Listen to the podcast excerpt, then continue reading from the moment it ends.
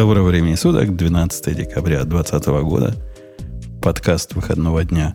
Радио Ти, выпуск 732. Как давно мы, Грей, не спрашивали твоей великой мудрости, а какой номер выпуска? Все, тебя техника вытеснила практически половину твоей функциональности. Слушай, ну э, давай вытесни вторую мою половину, то есть нажми ту кнопочку. Вот. Ну, вторая твоя это половина... будет только часть моей второй функциональности. Не-не, настоящая вторая твоя половина будет вытеснена, когда мы поставим автоматическое произношение тем наших пользователей по нажатию на кнопку. Вот тогда действительно стоит подожди, вопрос. Подожди, а третья половина, которая А ты думал автоматически перерыв, прерывать, когда... А четвертая, да, которая заключается в автоматическом прерывании всех подряд. Ну, это все решается техническим образом. Это человек, маши, глупой машине не под силу. Digital Ocean, поехали.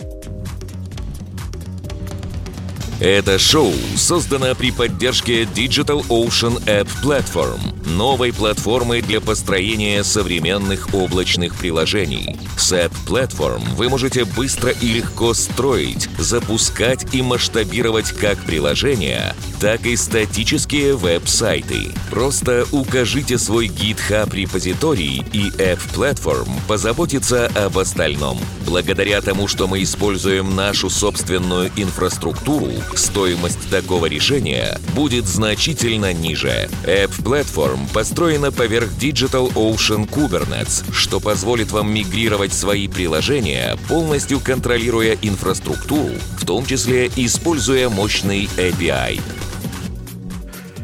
У нас, возможно, будет эксперимент, если сможет зайти гость по ссылке в... Вообще гости к нам уже заходили. Ну, если они условно считать гостем, то есть эта технология ну, должна работать. Слушай, не бином Ньютона. Но я тебе должен сказать, кстати говоря, что вот а, как раз мой наш генеральный спонсор мне напомнил хороший аргумент, что эту работу хрен, э, так сказать, заменишь э, машиной. Я вот на, на этой неделе с ними переписывался и получил вопрос, можем ли мы прислать подписку. Стерео, стерео, а, моно. двумя большими буквами. Подожди, подожди, Ой. дорогой гость, ты когда врываешься в эфир, не, ну, ну, не проверяй микрофон. Получается так себе. Ты, ты с нами? А... Дай я проверю с гостем. А то он как так жутенько звучал. Может, он испугался уже.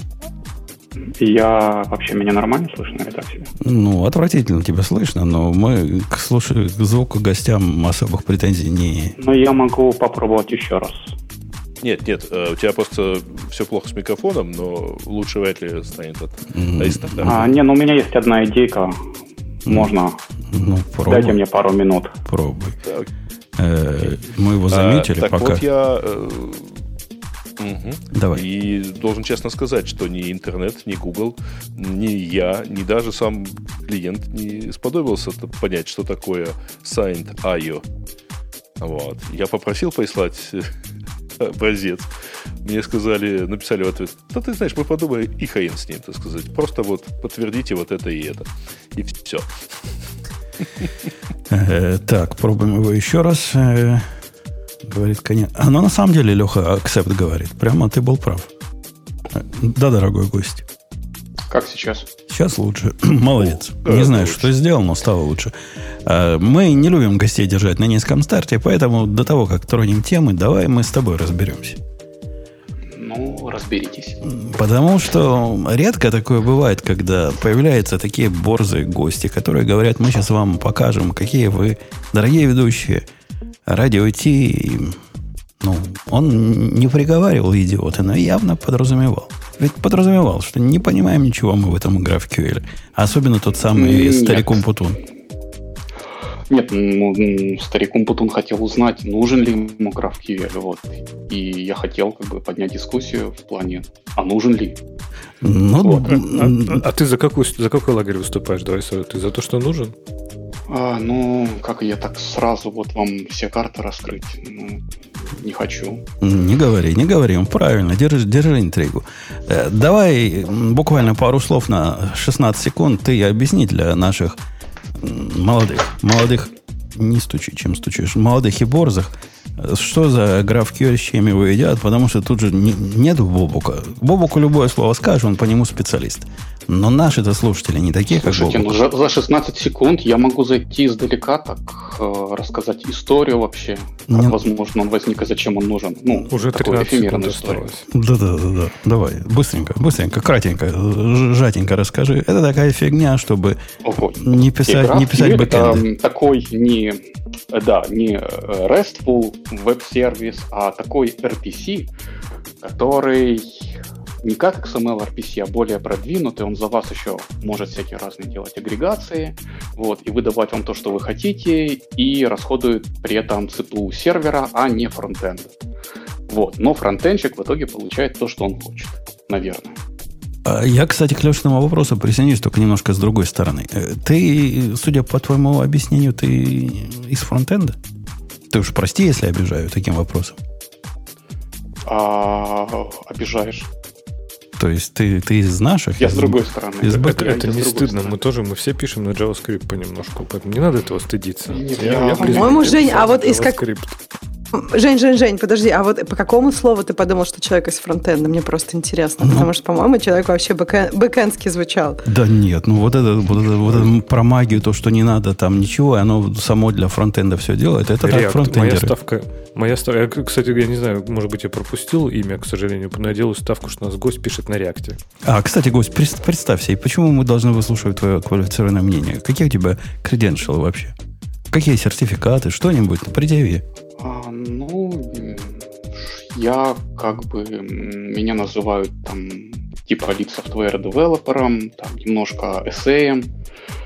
Вот, я там делаю всякое на бэкэнде, наверное, лет 10 уже делаю. На всяких там Java, Kotlin, иногда на Rust пишу. Вот. До этого, э, каюсь, писал на PHP, JavaScript и делал веб-сайты. Вот, но это было давно, я уже забыл почти как это было. Вот помню только, что был такой Е6. Вот. Ну, ну ладно, условно, 10 лет мы, мы конечно, за юниоров в этом подкасте считаем и, и ставим ну, я в угол. согласен, еще Подожди, то есть много для чего. Кон- для контекста ты, ты на бэкэнде фокусируешься в основном, и ты по-прежнему любишь GraphQL? Я бы не сказал, что я его люблю. Я просто понял, зачем он может быть нужен в определенных ситуациях. Вот, вот, вот смотри, да, я, я тебе выскажу буквально за 17 секунд свою точку зрения, что такое GraphQL. GraphQL это такая фиговина, как будто бы если вместо того, чтобы написать вменяемый рейс-сервер, я дам своему китайцу возможность дергать за Mongo Query. Уложился в 16 секунд? Ксюша, Ксюша подтвердит, уложился даже быстрее. Уложился. Окей, ну, теперь, да, теперь почти. расскажи мне, почему это хорошая идея, если моя э, аллюзия, ну, истина. И, или почему я полностью не прав в понимании GraphQL. Но его надо рассматривать, наверное, более комплексно. И вообще, если говорить про тебя, то, наверное, тебе он не нужен. Но есть такие ситуации, когда он может оказаться довольно-таки неплохо. Скажем так, вот особенно, наверное, если скейл компании довольно-таки большой, который его пытается применить. А... смотри, ну, да. смотри, вот даже ты такой пример говоришь, что кому такое нужно. Ну вот, окей, я могу понять, для чего это нужно Фейсбуку, да, у них там есть один э, продюсер, это Facebook, есть там сотни тысяч потребителей, и, конечно, ты не можешь сделать API, который бы подошел каждому. И они делают такой, ну, типа универсальный API для всех. Но обычно же в компаниях, когда мы делаем фронтенд и бэкенд, ну, сколько? Ну, два потребителя, ну, три будет мобильное приложение и фронтенд. Ну, и то есть какую проблему там будет решать тогда GraphQL, на твой взгляд? Я добавлю, Леша, к твоей фразе. Это еще надо, чтобы у тебя был мега-сервис какой-то, э, либо какой-то сервис гейтвей, ну, что-то такое относительно централизованное, что вполне укладывается в Facebook. А когда мы нормальные пацаны, у нас э, разные сервисы. Мы ни в какие гейтвей их API гейтвей не объединяем. И у нас один сервис ходит в другой, или веб ходит в разные веб-сервисы ну, да. по нужде. Зачем нам вот это все ваше? Ну, а, ну, опять же, если у вас компания чуть-чуть побольше, да, и у вас много разных клиентов, и вам вот реально иногда бывает не нужно гонять столько трафика между клиентом и сервером, и вы хотите, чтобы каждый как бы, клиент брал ту часть, которая ему нужна. Более того, вот этот большой гейтвей, который, да, API гейтвей, ну, фактически прокси, да, между вашими бэкэндами и фронтендом, который как бы должен быть GraphQL, он работает не совсем так. То есть он может работать не совсем так. Например, каждая команда из много из большого количества тимов, которые пилят этот GraphQL, а, фронтенд для себя, они могут а, накрываться таким еще как бы GraphQL Federation. И вот тут начинается самое интересное. То есть, как бы я могу написать не, не прокси GraphQL для всех своих веб-сервисов, а я могу написать как бы мини-прокси GraphQL для своего сабсета сервиса. И я могу еще через вот этот вот GraphQL Federation Extension сделать такой enrichment другого прокси GraphQL. Ну, то есть, типа, есть прокси от команды, которая там, я не знаю, бэкэнд делает, например, каких-нибудь там пользовательских заказов.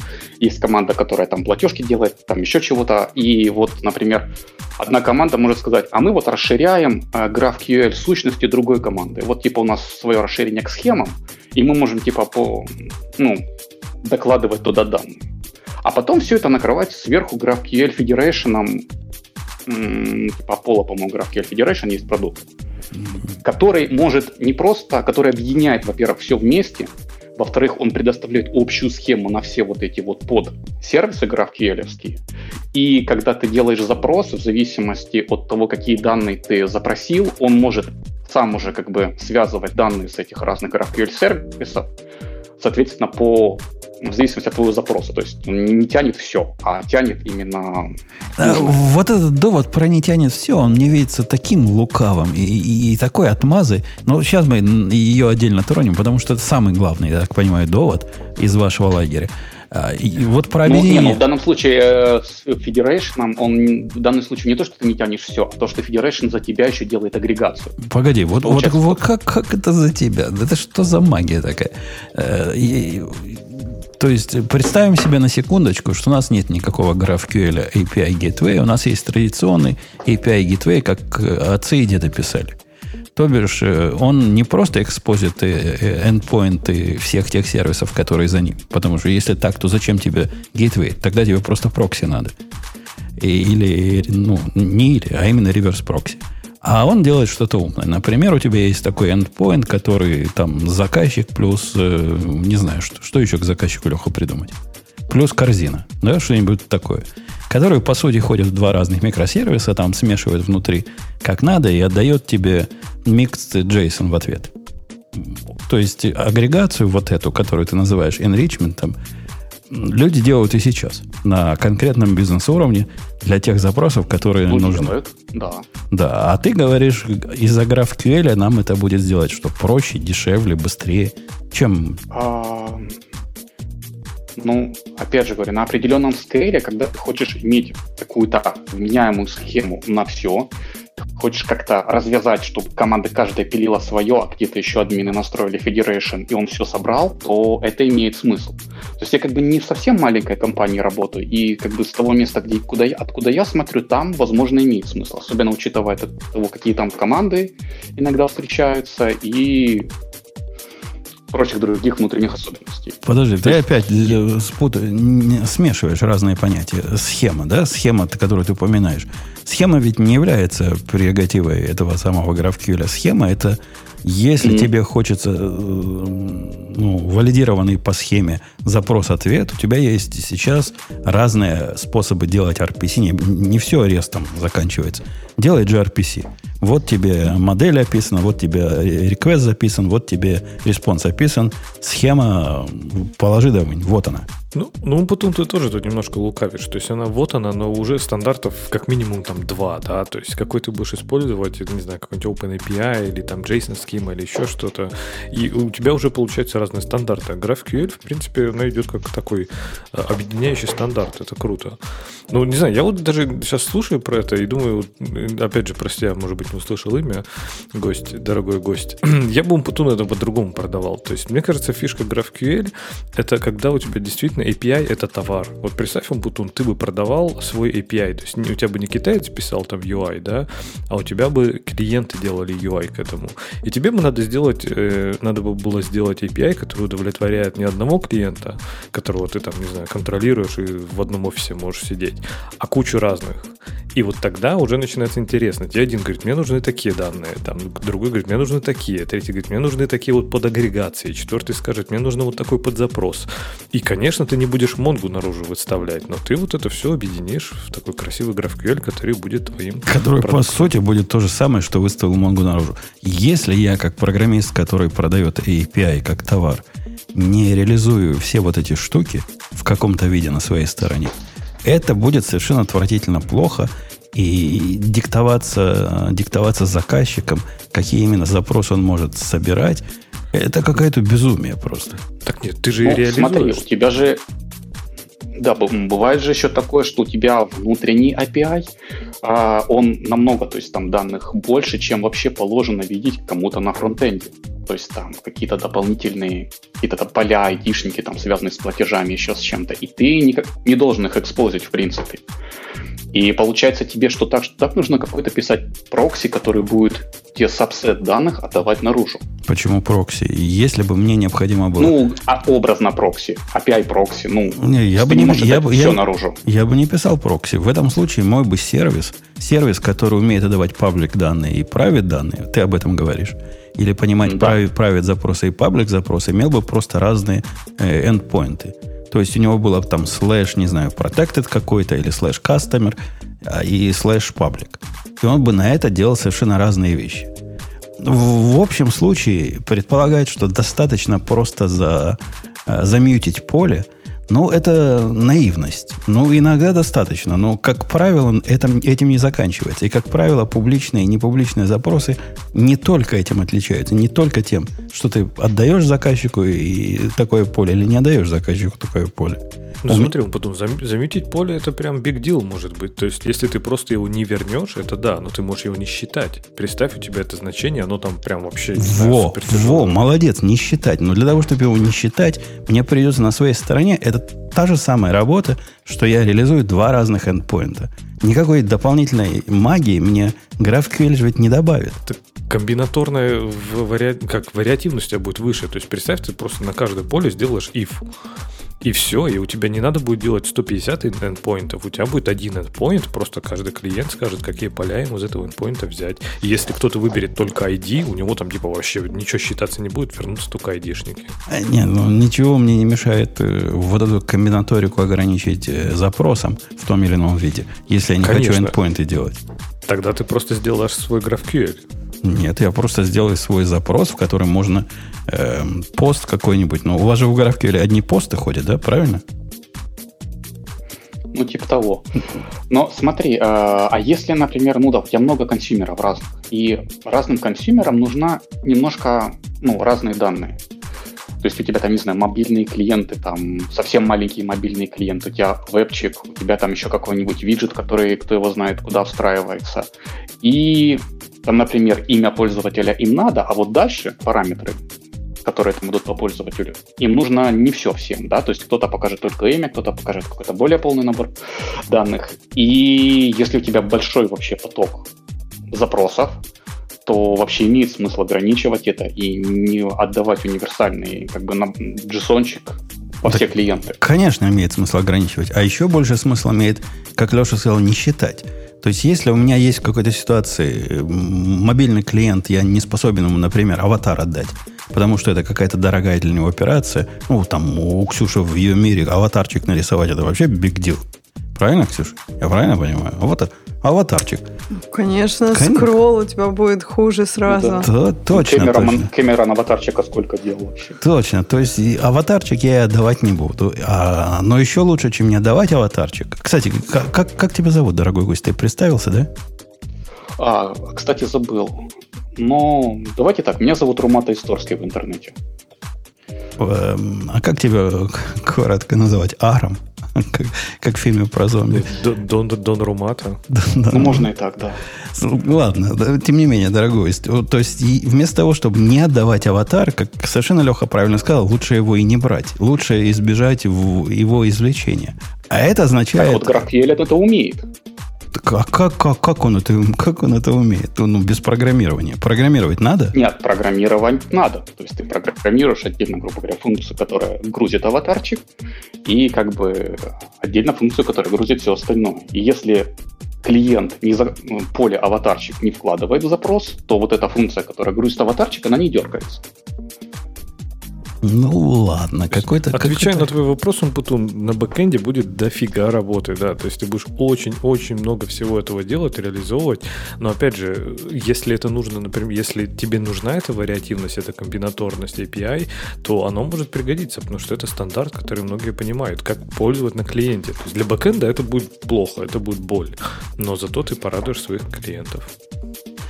Ну и опять же, может быть ситуация связана еще с тем, что есть как бы фронтенд разработка, и у них, у этих ребят иногда свои запросы, и в некоторых командах, ну это так, мое предположение, особенно с эффективными менеджерами, когда склоняется все на сторону фронтенда, все может перейти плавно в GraphQL. То есть я поясню почему. Обычно, ну как бы нормальный бэкендер, он по-хорошему сделает какую-то предагрегацию, да, то есть ну, не чистые там таблички из базы будет отдавать, и некоторые объекты на фронтенде скажет, ну вот запрашивай этот URL, этот, этот, и соберешь себе страничку. А фронтенчик ему такой, как, как? А что, за, за, на одну страничку тебе 5 запросов делать по сети? Я не хочу. Давай мне один JSON на целую страничку. Ну и тут как бы все зависит от того, у кого как бы последнее слово на проекте, да. То есть я вот как-то работал на проекте, я сказал, что как бы нет, ребята, давайте вы будете запрашивать, как мы вам отдаем данные, и будете программировать на фронтенде, там сами делать фильтрацию, там, сортировку данных и прочее. А, например, в некоторых компаниях, теоретически, особенно с эффективными менеджерами, может случиться так, что бэкэнд скажет, а мы не можем так работать, нам некомфортно, нам плохо от фронтенд, этого. Фронтенд. Нет, ты зря на них гонишь. Они там во фронтенде, Нет, ребята, были ребята, такие ситуации. Ребята Они хоро... еще могут хорошие, но простые. Привести... Вот, вот да, смотри, не, ну не все, не все. Вот смотри, мой китаец, когда я ему говорю, чувак, вот тебе результат, отсортируй его как-нибудь. Он говорит, ты охренел, он потом. Как я его отсортирую? Ты, ты мне одну страницу выдал. И, и прав ведь, понимаешь, он ну, не может отсортировать его. Не всегда это их, ну, не может, у него нет полной информации. Если я ему не сортирую ответ, который э, постранично отдается, то хоть он там и, и завернется на своем седалище, ничего он не сделает с этим. Слушайте, а можно я 5 копеек добавлю? Ну вот смотрите, я не знаю. Вот мы все пользуемся мобильными приложениями. И мы хотим, чтобы вот у нас там что-нибудь открывалось быстро, там, не знаю. 300-500 миллисекунд. И вот если я сейчас с пятью запросами буду отправлять на каждую вот такую штуку 5 запросов, ну, блин, мы все будем очень долго ждать. Пользователи вот не, не будут факт. хотеть этим пользоваться. А, а вот не факт. Это, подожди, это первое. А во второе, и второе я тебе скажу про больших компаний. Э, есть такая ситуация, когда если там приложение, например, дофига запросов отправляет, эти все запросы просто очень большой контеншн вызывают, правильно? И опять же, то есть тут получается опять как бы дырки и неэффективность. А что за шутка, я вот еще хотела спросить у нашего гостя с эффективными менеджерами? Это какие-то особо плохие люди, что они такого делают? Ну, мне просто вот, мне Грей я не в контексте. Это как Грей, Ну, это я просто пытался гиперболизировать одну ситуацию, с которыми сталкивался на проекте, когда тоже вот фронтендеры сказали, что мы пять запросов делать не будем. То есть вот вообще не будем, мы не можем. Я говорю, как не можем? Делайте, как бы у нас нормальная вменяемая API. Они побежали, нашли какого-то человека со стороны, который пришел к менеджеру и начал защищать, говорить, что вы что, 5 запросов, да не в сервер положим. У нас страница будет открываться 3 часа. Нет, ну и так далее тому Ксюша, подобное. И, и, Ксюша, и, и в дорогой... итоге менеджер, который принимал, собственно говоря, за которым было последнее слово на проекте, сказал, ну сделайте им один ответ. То есть в итоге пришлось завернуть 3 эндпоинта или там 4 эндпоинта ну, ты сам в один что... для одной странички что мы здесь менеджеров не поддерживаем. Поэтому да. Но вот вы с Ксюшей лукавите, дорогой Дон Румата и Ксюша. Вот вы немножко лукавите. Вы связываете в одно, что если у нас не GraphQL, то обязательно несколько запросов. Подожди. Да, нет, подожди. Придет? Сейчас. Вот я хотел... Подожди, да. Леш, давай так. Я сразу хочу сказать, я не, как... я не евангелист э, GraphQL. Я не... ничего про GraphQL не говорю. Все, что я говорила про 10 запросов, вот если э, вот э, Дон Корлеоне, я бы так сказал, если бы ко мне пришел бэкэндер и сказал, что сейчас мне надо сделать 5 запросов, я не знаю, я бы не ходила никаким менеджером. Я бы прям тут этому бэкэндеру объяснила бы четко по таймлайну, что 5 запросов и как бы и для телефона неэффективно, и для наших, э, э, как бы, ну, все, всей нашей сетевой инфраструктуры э, большой компании неэффективно. Если каждый долбанный телефончик из каждой долбанной подворотни на каждый чих будет делать миллион запросов, это неэффективно. То, что а у тебя а не получается тебе... завернуть сломала, сломала без GraphQL, это как бы тоже... Я, я, я не про GraphQL, я, я просто про common sense тут вообще. Не, не, вот, а это, не, это не про common sense, это опять же упрощение. Ксюша, а если ты придешь ко мне, я тебе скажу, слушай, дорогая, ты вообще понимаешь, что если вместо пяти запросов я тебе сделаю один, у тебя, по сути, станет ответ медленнее, чем пять запросов, которые ты можешь частично параллельно запросить. Слушай, если, если вот у тебя такая ситуация, да, можно рассматривать. Но опять же, тут же есть две стороны. Э, как бы медленнее, ну и плюс, а как бы мне интересно, почему на сервер-сайде эффективнее, типа, потому что в, в параллель это все. Почему ты не можешь их в параллель у себя запустить? То есть я тебе прислал свой запрос, ты их распараллелил, вернул мне. В чем проблема-то?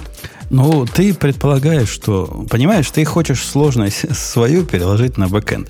С точки зрения бэкэнда есть пять относительно независимых запросов, которые могут быть, могут взять пять э, с твоей точки зрения, связанных под э, множество данных, правильно? А могут они взять. Так это же тебе виднее, ты же знаешь, связаны у тебя там, не связаны. Ты король нет, этого, нет, ты можешь их заполнять фронтенд? в параллель, как хочешь. Не, ну я имею в виду, что фронтенд, особенно я не знаю, как там с мобильным фронтендом, там все-таки экранчик поменьше, но когда у тебя на весь экран большой рисуется UI, где есть табличка, информация о пользователе, менюшка, еще чего-то, то есть для меня это все очень разные сущности. И вместе отдавать меню первую страничку там каких-то айтемов, информацию о пользователе, еще какое-то сообщение в хедере, э, еще там чего-то, и все это вот в один JSON, и на один и в один endpoint для одной странички из там сотни, которые там на фронтенде есть. Это как-то не совсем логично. Подожди, вот кроме, можно тут... Кроме, кроме Жень, Жень, пожалуйста. Да, дорогая, Нет, я хотела тут сказать, тут очень важный момент, что вот мы сейчас говорили о том, кто куда кого перекладывает. То есть мы сейчас говорили про перформанс, который можно куда-то перекладывать, про сложность. А тут, мне кажется, что происходит? Вот такую концептуальную несвязанность мира мы перекладываем, как бы мы хотим переложить, делая там 10 тысяч запросов. Но мы можем ее переложить, но мне кажется, мы должны тут как бы просто открыто на это смотреть. Окей, вот это концептуальная несвязанность мира. Табличка не связана с этим. Но, тем не менее, для пользователя эта информация должна быть на одной странице. Мы куда эту концептуальную несвязанность мира? Мы хотим ее на фронтенд? Окей. Если никаких проблем нет с перформансом и со всем остальным, ну давайте сюда. Мы хотим ее на бэкенд, чтобы JSON был и был какой-то агрегатор стоял перед этим запросом. Ну окей, мы ее на бэкенд. То есть, мне кажется, это вопрос эффективности, и везде она будет разная. Она не будет какого-то супер универсального ответа. И из моего да, опыта, Ксюша, получалось э, обычно, что... И я ведь тоже экспериментировал. Моя... Ты знаешь, у меня есть идея фикс, что фронтендеры должны получать как можно более готовый результат. И для меня мысль о том, чтобы отдать фронтендеру все, чтобы он смог зарендерить страничку, она меня гореет. То есть, несмотря на то, что я со стороны бэкэнда, но поскольку я про вашу сестру и вашего брата невысокого мнения, я пытаюсь не, немного работы вам оставлять. Однако, с точки зрения вот реального мира, получается так себе. Когда несколько независимых запросов должны вместе э, выдать одну сущность, перекладывать это на бэкэнд, который, собственно, в этих сущностях не оперирует, он же бэкэнд про дисплей ваш ничего не знает. Он знает про, про модели, он знает про бизнес-концерны, он вот про это знает. Теперь он должен знать про какие-то view, правильно? И для того, чтобы он мог э, view-ориентированно это делать, ну вот представь, вот с технической точки зрения, у меня есть сервер, который каждый запрос может в отдельном, ну, условно говоря, потоке запустить. А теперь ты мне говоришь, а теперь запусти мне, дружище Умпутун, такой супер запрос, который, по сути, должен сделать внутри там партизанскими методами, относительно нестандартными, 10 подзапросов, дождаться выполнения их всех. Потому что пока все не выполнятся, я ведь не могу тебе JSON отдать. И вместо того, чтобы ты могла получать информацию частично, ну, например, ты получила сначала без аватаров, потом тебе дошли аватары. Ты будешь ждать, как э, не знаю кто. Пока я все, все, все вместе не объединю. Ну, кому? Ну что? Подожди, ты сейчас мухи с котлетами. Понятно, что вся медиа, э, она идет отдельно, она идет с CDN, и она, не, конечно, никто в страничке никакие такие вещи не засовывает. Ну, тут давай сразу. Это идет, мы сейчас говорим про текст и говорим про то, что э, он, ну... Ну, хорошо, замени, замени аватарки Подожди, расчетами. Давай... Вот у меня есть расчеты основной таблицы, есть расчеты каких-то дополнительных вещей.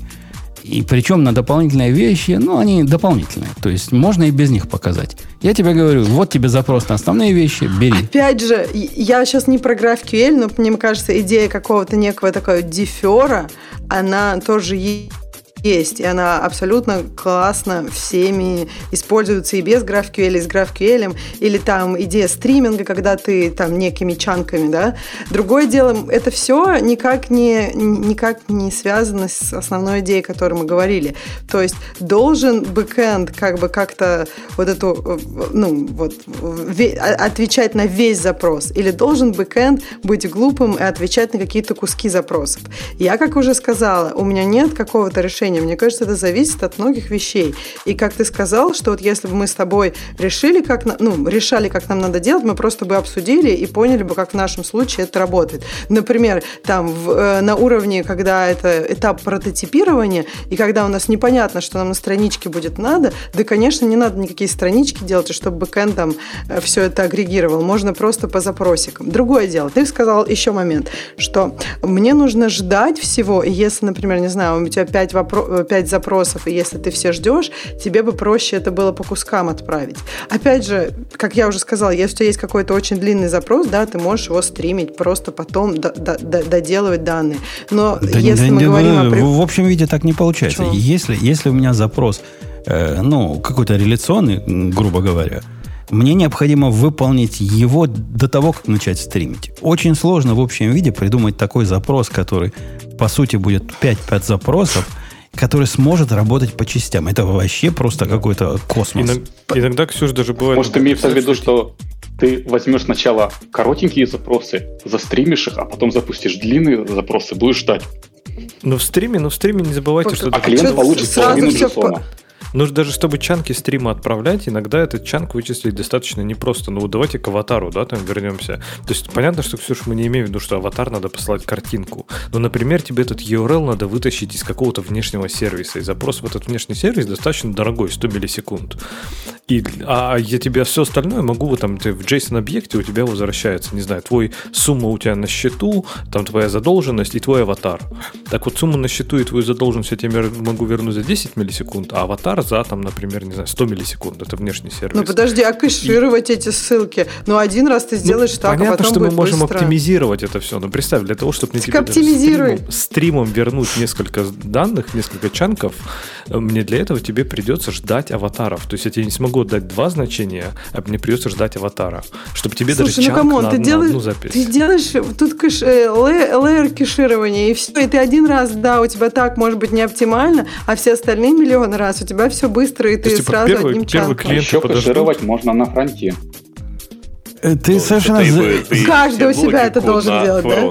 Ты, а, а ты, чё, а ты совершенно зря, Ксюша, сводишь это к, к аватарам. Аватар это один из примеров, который действительно тебе кажется относительно статическим я... и подходящим кешированию. Есть миллион Жень, примеров. Я ничего не сказала. Это вы про аватар. Это Леша про аватар начал. Я вообще про аватар больше ничего не говорила.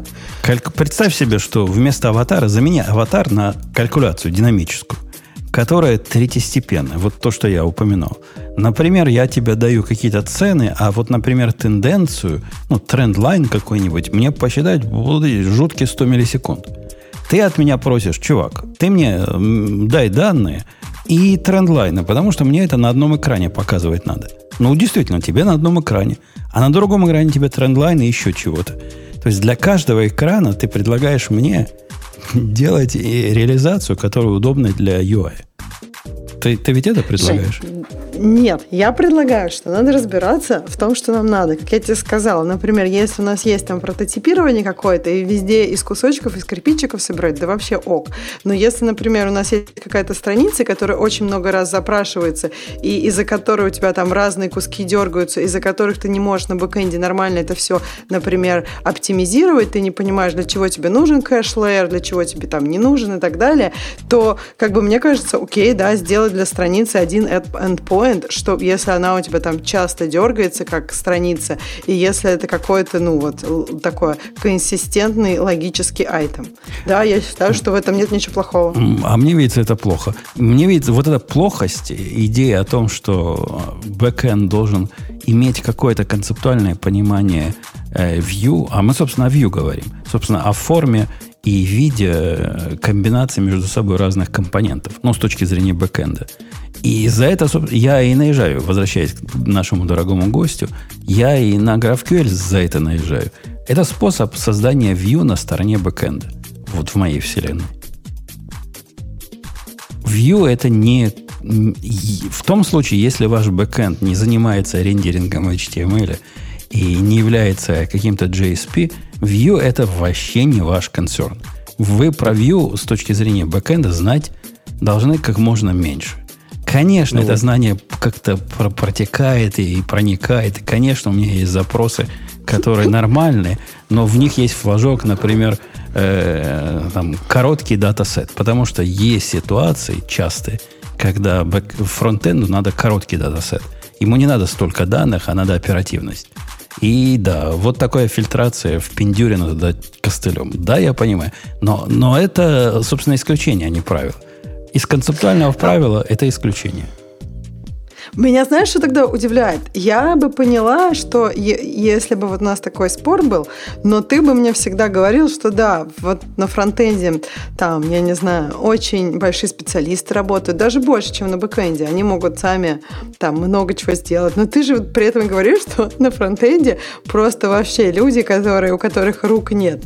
И при этом они все равно должны очень много делать и со всем этим разбираться. Это первый момент. Второй момент. Это просто так для, для интереса интереса и для всем, для информации, э, в мобильном мире сейчас набирает популярность э, server-side рендеринг. Это просто так, куда, куда разные индустрии идут. Я понимаю, что, наверное, для Umputun'а мобильная индустрия это просто оторви и брось. Вообще не люди какие-то. Но вот, вот есть такая штука. Э, Ксюша, у меня в, в, в проекте наших комментариев, где, ты понимаешь, есть же и мобильные клиенты, есть и веб-клиенты, тикет открыт неким чуваком. Тикет звучит так. Перенести весь рендеринг с, э, с того, как у нас сейчас есть, то есть отдавать REST и рендерить на э, фронтенде его на отдачу готовых страниц. То есть server-side рендеринг. Догадайся, кто был чувак, который этот тикет написал? Я не знаю, твой китаец? Не я. Я. То Ты? есть, да, а. я, я. То есть я, я, я в курсе, а, я в курсе про server-side рендеринг. Ты сейчас просто сейчас прикалываешься и за адвокат дьявол, за адвоката дьявола работаешь или что? Я просто не понимаю. Нет, тебя. нет, просто нет. весело было. Когда, когда server-side рендеринг происходит, мы говорим уже совсем в других концепциях. Э, с точки зрения бэкэнда, вот этот э, server-side рендеринг, к которому GraphQL сильно примыкает, ну, прямо скажем, сильно примыкает – Просто вместо того, чтобы HTML рендерить, мы рендерим нечто другое. А это, собственно, не важно, чего мы рендерим. JSON рендерим. Какой-то gRPC ответ, э, портобафы рендерим. Э, но это вообще другая ситуация. Либо мы стоим на этой позиции, либо стоим на другой позиции. Либо мы разделяем бэкэнд и фронтенд, либо мы не разделяем их. Подожди, подожди, нет. Я так к чему это сказала? К тому, что ты говоришь, что как бы бэкэнду чуждо какое-то понимание view. Так, на мой взгляд, не чуждо. На мой взгляд, э, ну, как в смысле, это абсолютно разные вещи. У нас есть как бы данные и есть view. View, там может быть много на эти данные и так далее, но как бы я не считаю, что view, если view на бэкэнде, то сразу давайте сжигать бэкэнд. Нет, как бы view могут, может быть несколько view. Это просто просто зависит от того, где мы можем больше оптимизировать и вообще надо ли нам там оптимизировать. Правильно? Нет, неправильно. View с точки зрения бэкэнда это совсем новая концепция. То есть не новая в смысле современности, а новая в смысле по отношению к относительно традиционному REST-ответу. Это совсем другая... Это настолько другое, что у меня в проекте, когда я думал, как это делать, это будет вообще конкретно либо отдельный микросервис этим заниматься, либо отдельный пэкэдж этим будет заниматься. То есть это настолько отделено от всего, что я не понимаю, как, как ты это вместе в голове держишь. А зачем? Так я не понимаю. Подожди, а зачем это должно быть вместе? Когда я говорила, что есть какой-то агрегатор, ну, конечно, он отдельно. Ну, конечно, данные не надо мешать с view. Это не хоть на фронтенде, хоть на бэкенде, хоть, хоть где. Но я не понимаю тогда, ну, то есть почему ты считаешь, что мы предлагаем их мешать? Я хотел бы спросить наших слушателей, кому там было мало гиковских тем? Сейчас вам хватает, вы видите, Грей молчит. Когда Грей молчит, Это означает, что гиковость зашкаливает. Я прав, ну, потом я молчу, я видишь, мы не цифровые Я думал, пошли. что вообще говоря, я эту тему э, слышал лет 15 назад, потому что когда вы начинаете все уносить на бэкэнд, а фронтенду оставляете только оформление, то, по-моему, это что-то было под названием XML плюс XLT связка. Не-не, это, это, был, это был прелестный декларативный подход, который оказался чрезвычайно сложным в реализации, но он не про то. А, а то, о чем мы говорим, было в виде X-серва, Грей. Вот это идеальный случай, когда фронтенд совсем тупой. Да, ну, Путун, да. ладно, смотри, я тебе сейчас вот отвечу. То есть ты говоришь, там, рендерить на сервере, view туда принести. Так смотри, а представь, у тебя этих страниц будет миллион. Ну, например, у тебя там миллион консюмеров, миллион этих сервис-сайт рендерит страниц, да, такой супер-мега-сайт у тебя. И тебе все равно придется строить либо э, какую-то гибкую логику, в которой ты вот ну, то, что мы говорили, ифами будешь говорить, включать этот какой-то элемент в этот в output этой страницы или не включать, э, где-то он нужен, где-то не нужен. И тогда получается, что ты тот же самый GraphQL для HTML построишь внутри. То есть ты посудишь гибкую модель, которую ты сможешь тюнить под страницу. Ну, модель же ты будешь... Так. Ну, ты же модель-то будешь собирать собирать. Не буду, не буду ну, собирать. ты лукавишь. Ну, как я, ты я собираю... Ты говоришь с человеком, который последние 10 лет делает блоги на, на статических HTML-страницах. Не понял, как это, отно... не, не понял, как это, как это относится, но, э, Леха, отвечая на твой вопрос, я бы к этому подходил, я к этому подхожу как к компонентной архитектуре. Я бы относился к э, финальному view не как э, к сущности, а как к набору мелких сущностей, которые собираются из других сущностей, количество Конечно. которых ограничено. Конечно. А что ты думаешь GraphQL тогда? Просто в этом view заменит вместо HTML ты отдашь э, какой-то там, не знаю, JSON или что там они отдают. Вот тебе и будет такой универсальный движок для того, чтобы собрать под страницу из маленьких компонентов, которые ты заранее определил. Так ведь не будет, у меня ведь не будет. Вот разница, вот, вот я опять же гостю нашему вернусь, потому что он уже заснул. Э, не будет то же самое, потому что я не реализую движок, который объединяет случайно выбранные компоненты в, в нужные разные view. Нет. Это будет движок, который определяет, объединяет вполне конкретные компоненты, вполне конкретные view. Сколько бы их там не было? Миллион, два миллиона. тоже ты определяешь. Ты же определяешь GraphQL, какие у вас будут э, компоненты наружу торчать. И что ну, погоди, если по подо мной ты понимаешь фронтенд, во-первых, ты меня обидел, а во-вторых, нет, не я определяю, нет, как, как а Ксюшины коллеги. Не, как Ксюшины коллеги, они набросятся просто и будут это раздирать на части. Но изначально... Ксю, Ксюшины решаешь... коллеги, они будут агрегацию себе определять. Типа, я хочу вот, вот эту часть из того, что ты мне дал. А какие-то другие коллеги, которые стоят рядом и пилят другой клиент, они другую агрегацию будут определять. Но фактически бэкэнд даст им общий доступ вот к данным, которым им они могут иметь. Но набор а дальше как бы разберегайтесь сами. Меня это не волнует. Понимаешь, Леша, вот в этом ответе прямо вся квинтэссенция проблемы. Мы, мы с тобой на, напишем бэкэнд, который сможет отвечать на какое-то конечное число вполне вменяемых с нашей точки зрения запросов. Однако с точки зрения фронтенда это endless possibilities.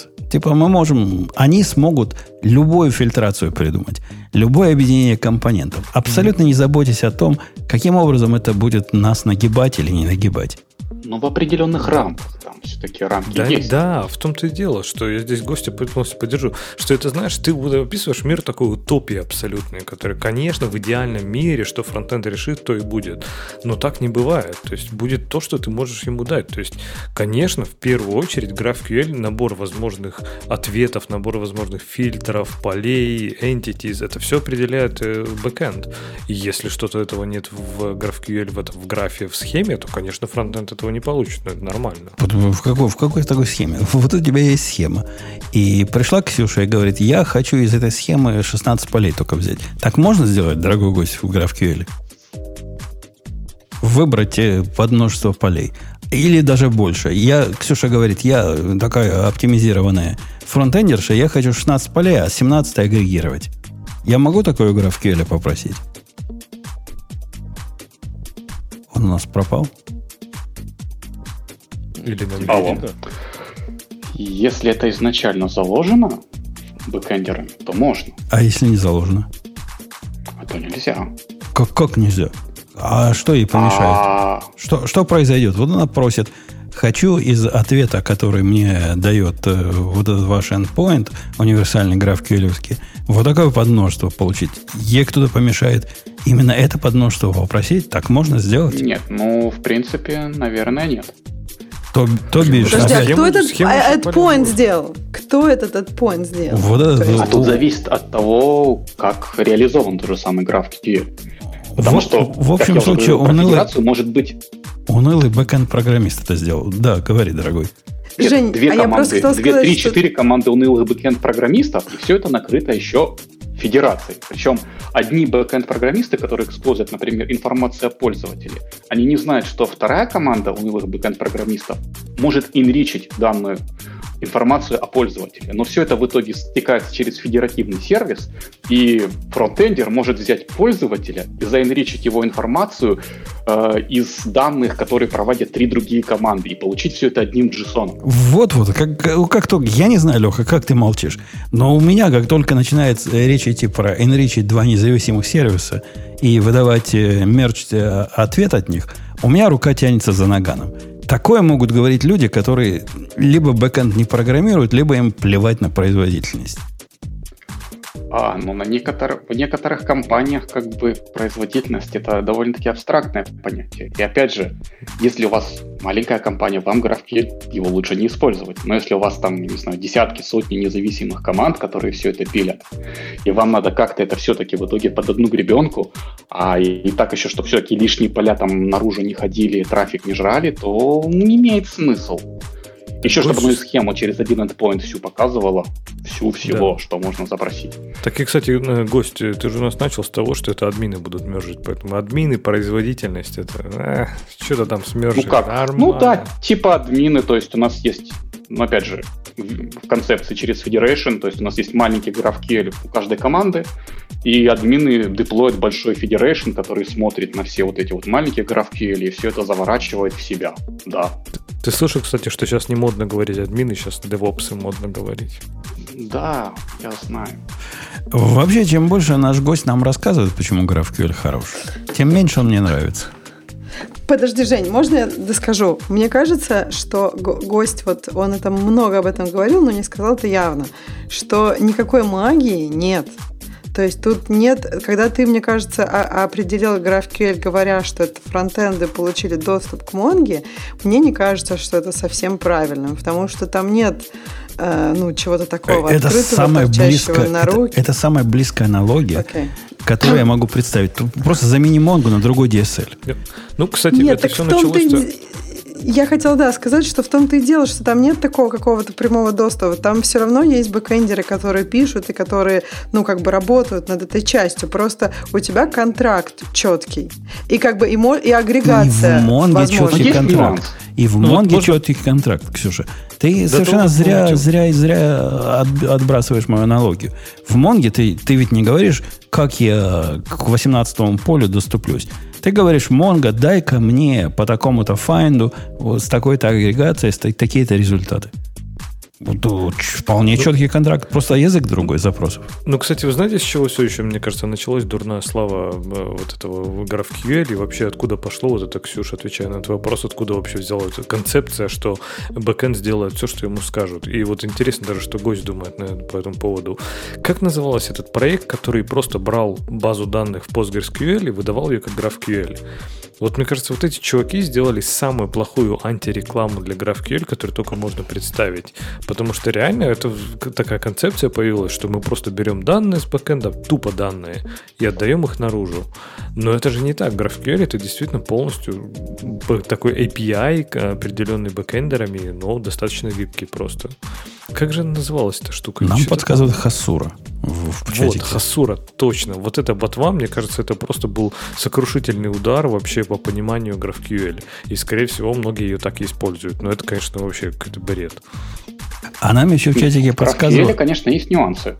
Такие да. маленькие нюансы, например, ну да, там бэкэндер что-то проводит, то есть они как-то задают правила, по каким отдаются данные, но как бы это все сверху накрывается таким нехилым блэкбоксом и жирным уровнем абстракции. То есть просто в некоторых ситуациях с ним мирятся. Нам еще подсказывали в чатике тоже интересную мысль, что при всем богатстве GraphQL на практике фронтендеры все равно запрашивают все поля. Все, что можно, ну, на всякий случай. Ну, что, а потом было. фильтруют уже во фронтенде. Ну да, ну да. И это очень, конечно, логично.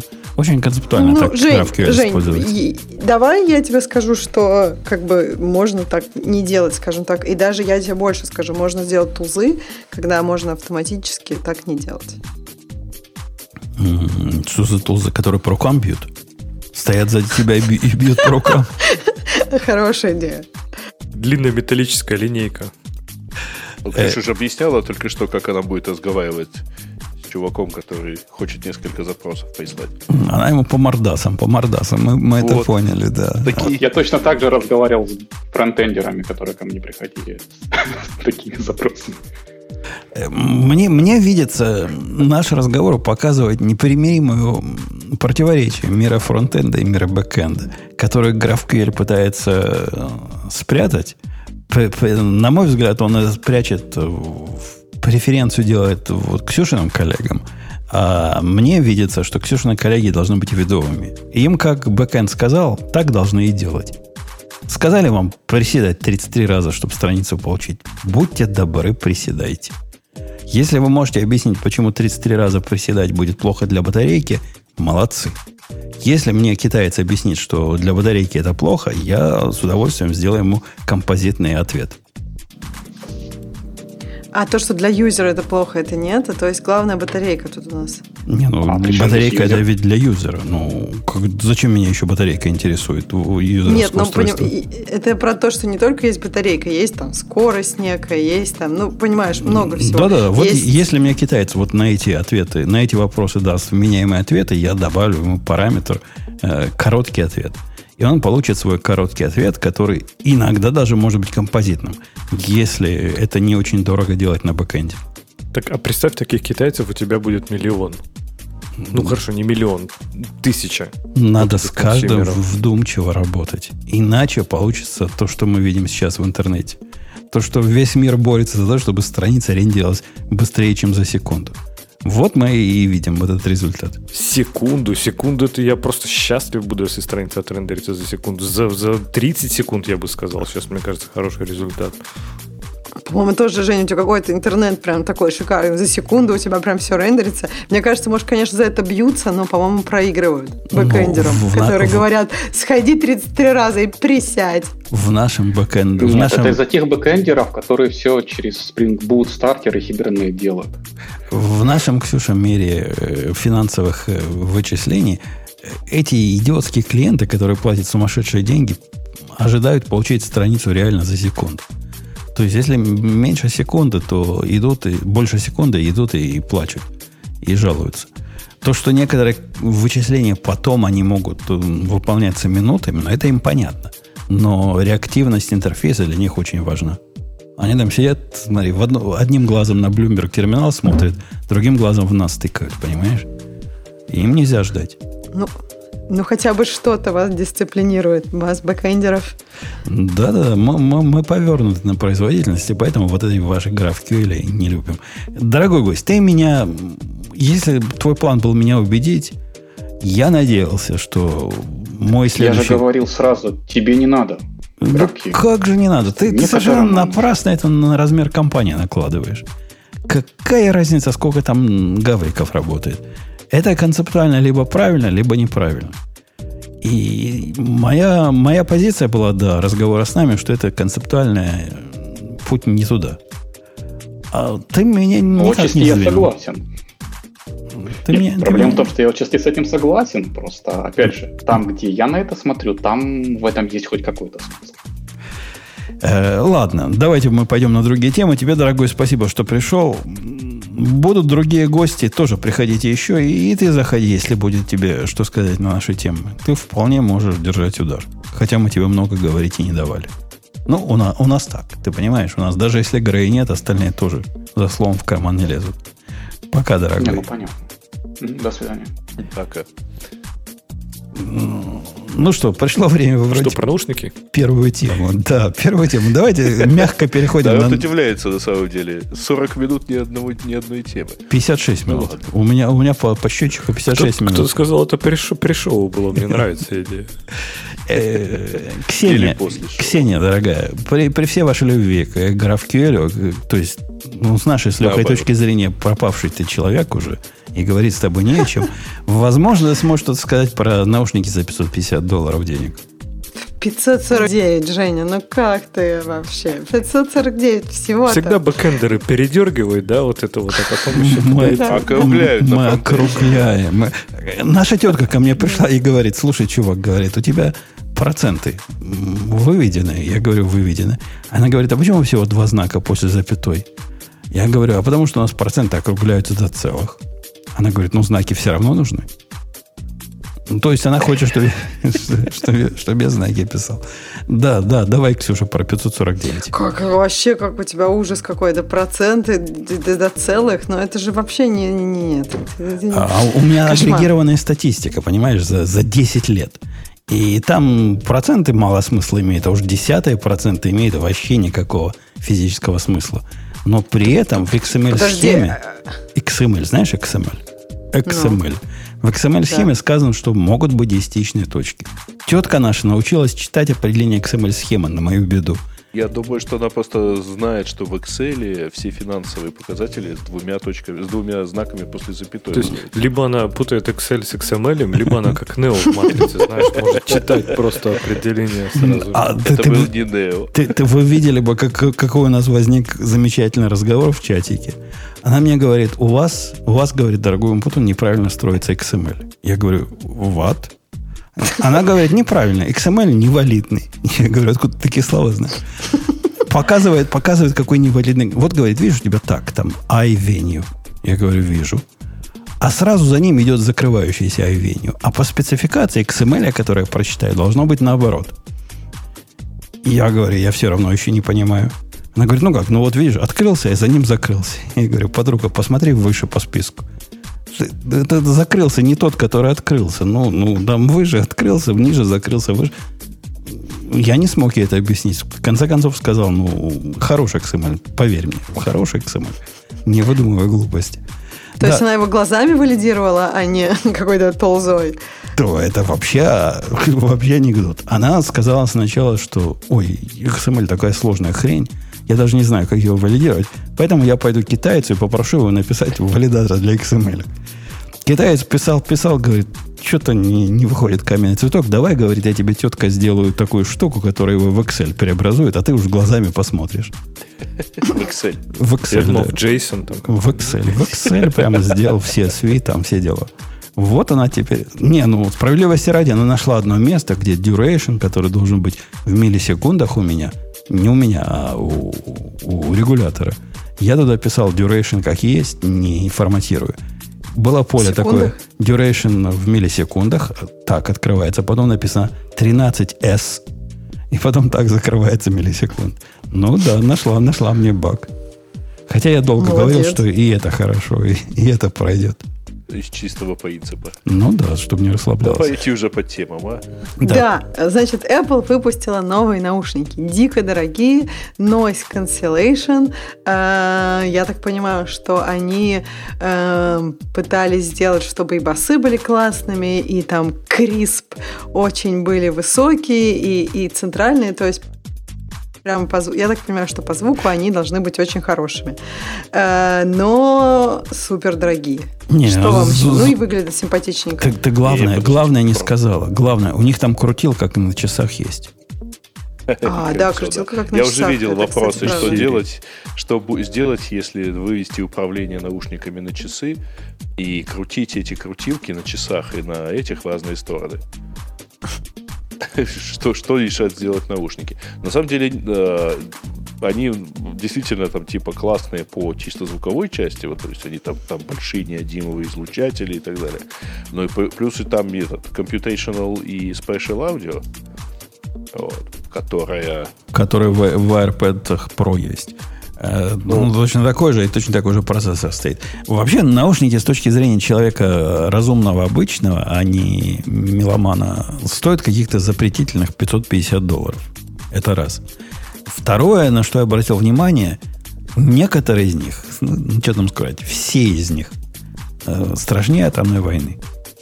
Они Тебе выгля... не нравится дизайн? Они выглядят абсолютно жутко.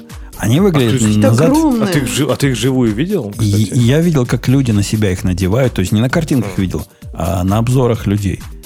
И выглядят, особенно зеленые вот эти, они выглядят вообще чудовищно. Да. Ну, не знаю, по фоткам они выглядят офигенно. Я их за 549 долларов я могу определить, оправдать только дизайном. Вот, не, не, дизайн. Ты, ты посмотри, вот люди, когда их одевают, они, конечно, охают и ахают. Ох, они так выезжают, вот эти ушки вниз на железных таких э, фиговинках, мягенько. буквально. Да, да, да. Но выглядят наушники, на мой взгляд, жутко. С одной стороны, с другой стороны, Ксюша умолчала о главном. К наушникам выдается маленький бюстгальтер. Почему, Ксюша, ты об этом умолчала? Тебя женская натура не позволила сказать? Она как-то отвлеклась, видимо. Э, как Но главная это, тема про бюстгальтер. специальный чехол. Не такой, уж маленький, не такой уж и маленький он был. Ну, я не знаю, с чем ты сравниваешь. Но... Ну, слушайте, это, конечно, часть э, выглядит достаточно спорно, хотя, с другой стороны, почти все такие наушники, они э, снабжены вот такими, мягко, не маленькими чехлами. Ну, кейсами даже, скорее. Вот. Но народ уже, кстати говоря, видео разбежался со словами, что за эти деньги звук говно. Вот. И причем отказывается говорить, а где они их успели услышать.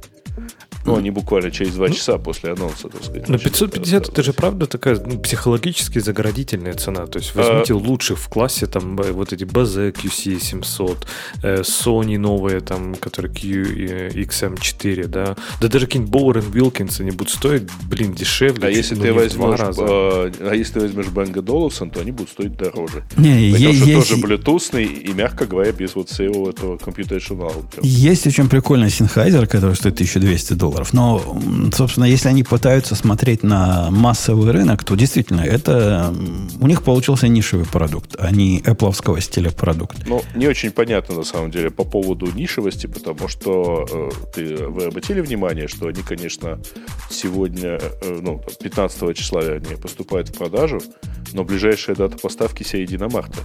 Ну, это же зависит от того, сколько штук они сделали. Если они 15 экземпляров произвели, ну да, будет искусственный дефицит. Я, я, у нас Ксюша, кстати, отвалилась. Возможно, вернется. Ага. Я надеюсь, вернется. Ну, я сказал бы, э, вот она пишет, что она постарается вернуться. А, я бы сказал, что нет, они на самом деле, конечно, большое количество сейчас продадут на первом хайпе. Вот. А дальше это как-то все-таки войдет. Но тут э, интересно понять, чем они отличаются от э, как бы это так правильно сказать, от, от базе NC700, от э, Sony, которые, кстати, правда говоря, не такие хорошие, как они популярные, просто, но тем не менее. Есть же у Sennheiser этот моментум. Они все в основном стоят в районе 350 долларов, насколько я помню. 300, да, 350, они стоят иногда 400. На 200 долларов дешевле, чем эти. От 150 до 200 долларов дешевле, чем но эти. при этом в них Единственное, ты назвал Bang стоит дороже. Вот единственное. Bang который... по-моему, 600. 700 долларов, да, или что-то такое. Ну да, да. вот они единственные ну, дороже. Да, но это типа Bang Olufsen, так сказать, со всеми своими понтами. Но дело в том, что никто же пока не знает толком, что внутри, потому что э, как бы не успела зайти знания по массам. Э, в вот этих самых базе, конечно, э, шикарный, шикарное шумоподавление. Нет вопросов. Так в, эти, в этих нету всех этих. В этих звуков. наушниках говорят по, по слухам, ну, тех, кто их слушал, говорят, шумоподавление примерно такое же, как и в AirPods Pro, с одной стороны. С другой стороны, глядя на Нет, эти ну, наушники... Слушай, там чисто физически должно быть лучшее подавление, потому что у тебя полностью полноразмерная чашка, которая закрывает пол. Ну, может быть. Но говорят, рядом Sony вот с этими, которые тысячу сколько там и рядом не стояло. XM4, да. Так, э, а вот, например, даже наушники такие, они вот там, не знаю, хвалятся вот этим уровнем звука, качеством, бла-бла-бла. Ну, серьезно, аудиофилы будут по Bluetooth слушать звук? Да, блин, вы издеваетесь. А да у них провод есть. У них провод Подождите, во-первых, там есть провод провод. Э, дело даже не в проводе. Во-вторых, используемые кодеки сейчас это далеко не то, что было много лет назад.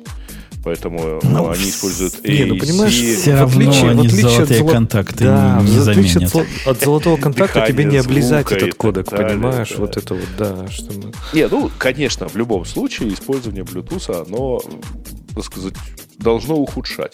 А, но, вообще-то говоря, какие к черту аудиофилы, если там внутри вот этот самый computational audio, а вы знаете, который, по идее, вычисляемый весь. Есть, такое, есть такая фирма, называется Universal Audio. Слышали такую фирму? Грей, ты не слышал Universal Audio фирму? Я не помню. Может, я их путаю с чем-то э, еще. Э, это очень крутая фирма, которая делает преампы. И у них для преампа загружаемые плагины, так вот самый популярный плагин, который тоже каких-то конских денег стоит, занимается тем, что делает звук старым и ламповым. Он вносит звук, всякие искажения для того, чтобы не было так искусственно, как вот вы получаете по своему поганому Bluetooth. Это, это, как, это как, знаешь, купить пластинку и поцарапать ее просто, чтобы вот подстереть. Зачем ее царапать? Она и так, на самом деле, такая. Она да сам, ладно, сама такая со временем Она сама станет. поцарапанная, если А, что ну, а что новая отпечатанная пластинка-то? Что она будет? Ну, пока до тебя доедет. Там, Не, ну. во-первых, по... подождите, ребят, вы же правда знаете, что вот эти все дорожки, это процарапанные в виниле дорожки?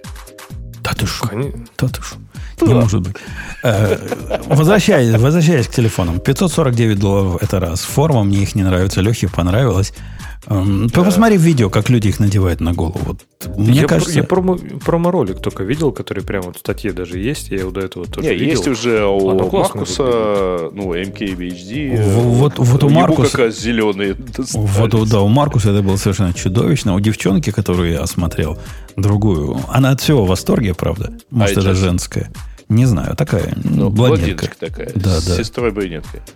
Про, про сестру не знаю. Это, тебя... это какие-то другие фильмы играют. Да, да, у тебя, у тебя какие-то другие сериалы. А она в восторге была, у нее черные были, и на ней они выглядели хорошо. Но у нее голова маленькая, извините за подробность. На ней оно хорошо смотрелось. А вот на чуваке так себе. Вообще, я хочу напомнить нашим слушателям, которые тут недавно сидят, молодые еще, это не первый заход э, Apple на Hi-Fi рынок. А ведь наушники в Hi-Fi туда целятся. Прошлый их подход был, ну, прямо скажем, Грей, ты помнишь, да, так себе закончился. Подожди, а напомни, пожалуйста. Э, была такая бандура, похожая на магнитофоны, которые пацаны у нас по деревне носили. Помнишь такая? Берешь этот транзистор Ой, и несешь. Давно вот, же это было. -то. Вот у них был, был, был такой транзистор. И... Вот я вам, кстати, кинул, чтобы вы меня не подозревали в инсинуациях. Вот вам как раз и блондинка с черными наушниками, и ее сестра-брюнетка. Он, он только нам показывает блондинка правильно, про брюнетку ничего не знаю.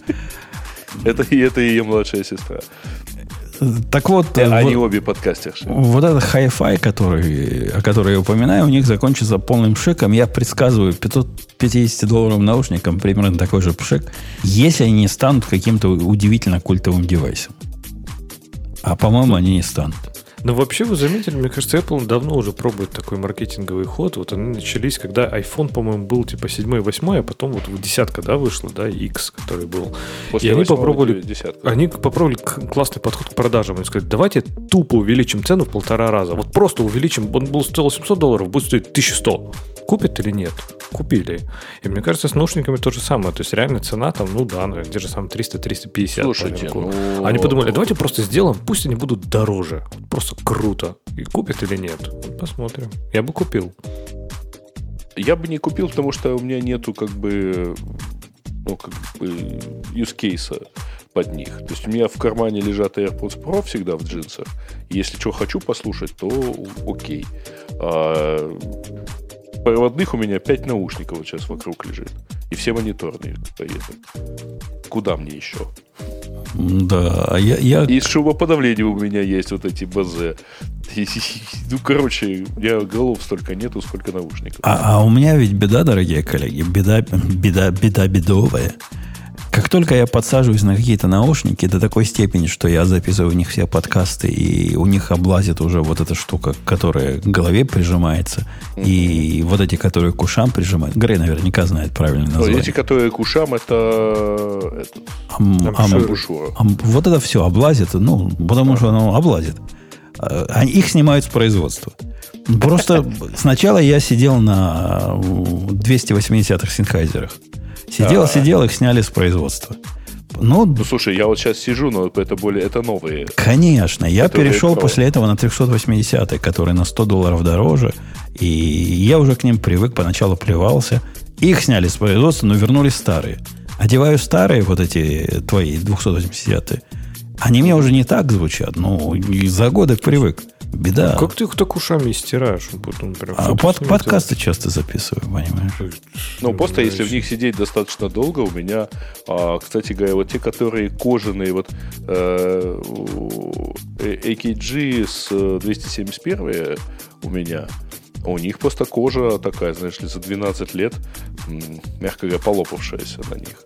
Облазит, облазит. А, а, вы, кстати, никто на этих на Bayer Dynamics не сидите? Я вот что-то... Э, я сидел когда-то, но Путун сказал убрать их немедленно. Вот у этих... Они открытые. Во-первых, они открытые, а во-вторых, у них же вот эти кушам, они из такого светлого материала сделаны. У них и закрытые есть, у них тоже. Но вот те, которые крутые и аналог условно. Да вот, ты, не, у них есть у них есть мониторы, у них есть открытые. DT, по-моему, 900, у них там открытые. 990 Pro, вот они тоже лежат рядом. У них, кстати говоря, пожелтели вот эти вот замшевые амбушюры. Вот, но, собственно, я их использовал один раз для подкастов.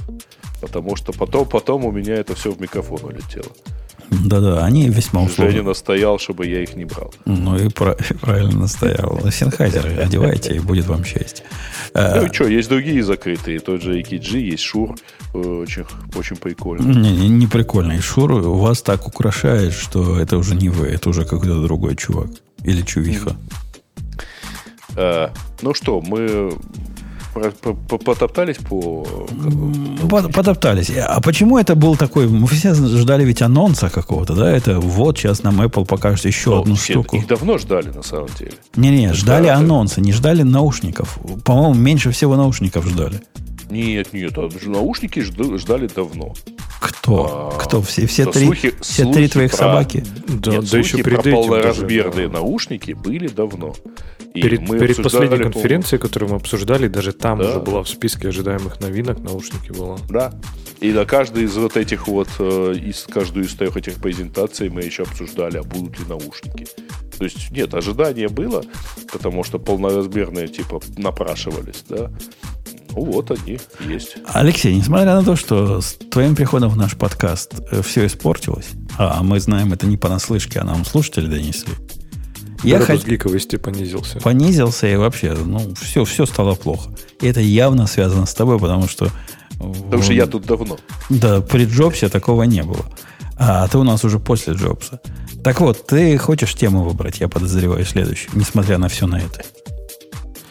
Попроще, в общем, в этот, раз, в этот раз я бы очень хотел, чтобы вернулась Ксюша и выбрала тему, потому что я практически ничего не читал. А есть Потому... крутая тема, которую ты сможешь... От... Я хотел как раз сказать, если ты знаешь, что бы я хотел выбрать, Да-да, ты хотел бы выбрать... выбрать о том, что насколько прозорливы оказались мы с вами, дорогие, когда, когда предрекали закрытие Сент-Оса. Это одна из редких, которые я читал, по-моему. Правда, не, не здесь, а где-то читал обсуждение, обсуждение просто. Ну, видишь, как я попал. Можешь, говори. А, ну, в общем, что случилось? Те, кто не знает, что такое CentOS, нам, кстати, опять же, слушатели говорили, что иногда было бы полезно такую минутку технологии делать, то есть о чем мы вообще говорим, что мы несем. Так вот, э, CentOS Linux это был дистрибутив на базе, который, я так понимаю, просто брали из репозиториев этого Red Hat Linux и пересобирали, ну, как бесплатно. Она, в принципе, Red Hat, там только саппорт платный, правильно? Пересобирали такую открытую бесплатную сборку Red Hat Linux для всех, для масс. И она тоже, я так понимаю, была достаточно стабильной. Я, если честно, никогда не сидел, поэтому, может быть, не особо понимаю вообще всего масштаба трагедии. Но она была очень стабильной, и они тоже там, типа, чуть ли можно было не на Red Hat 6 7 там сборки еще достать, которые там были вообще просто уже древние, как я не знаю, что Мамонта даже. А сейчас они сказали, что больше они так делать не будут, и вместо этого, вместо того, чтобы делать стабильные, старые, проверенные сборки, которым 150 лет, которыми еще наши деды пользовались, они будут собирать из апстрима. И это резко стало нафиг никому не нужно, потому что кому интересно собирать из апстрима. Все это, все это началось в, 2000, в далеком 2014 году, Алексей, когда вы еще не были частью нашего э, дружного коллектива, Грей уже был, Red Hat купил CentOS. И в то время умные люди наверняка в моем лице говорили, то есть наверняка умные люди Их в моем лице, был, да? что эта покупка похожа на покупку поглощения для того, чтобы закрыть. Они 6 лет это скрывали. Это видите, какая длинная игра, такой длинный кон у них был, но показали свое лицо. Оказался я прав. Наверняка ЛТС у них какой-нибудь там был 6 лет, вот он сейчас закончится, и они такие, хопа, его закроют. Какой-нибудь там Red Hat э, CentOS 6 или что-нибудь такое. Но автор же тоже не пальцем деланный. Он же сказал, что не, не сдадимся врагу. Гвардия умирает, но не сдается. Он новый пилит теперь. Такой же, но другой, и по другим названиям. На AR а. называется как-то. Вру, э, кстати, я сказал, что CentOS не использовал. Когда-то доводилось мне работать с какими-то такими серьезными старыми пасконными банками. Вот там был только ну, как раз Red Hat, и там были... Или CentOS там были, наверное. Но там какие-то такие прям древние-древние сборки были, которые были непробиваемые якобы. Ну, в общем, да.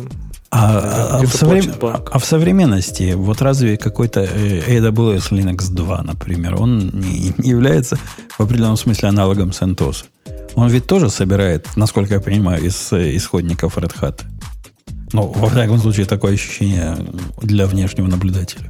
Ну, ты, я так понимаю, не можешь у того же Amazon Linux сказать, я хочу версию, там, не знаю, сборку Red Hat Linux 6 со всеми патчами из 2020 года, чтобы тебе, не знаю, пропатчили какой-нибудь OpenSSH, а все остальное не трогали. То есть такого, по-моему, ты не можешь у них собрать. Ну... То есть что дают, то и пользуешься.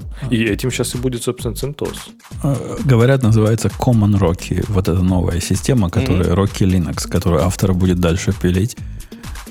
Если у него есть на своем личном э, диске набор скриптов для сборки всего мира, а наверняка у него такой есть, ну, назовет по-другому, поменяет логотипы. Я думаю, за пару недель справится.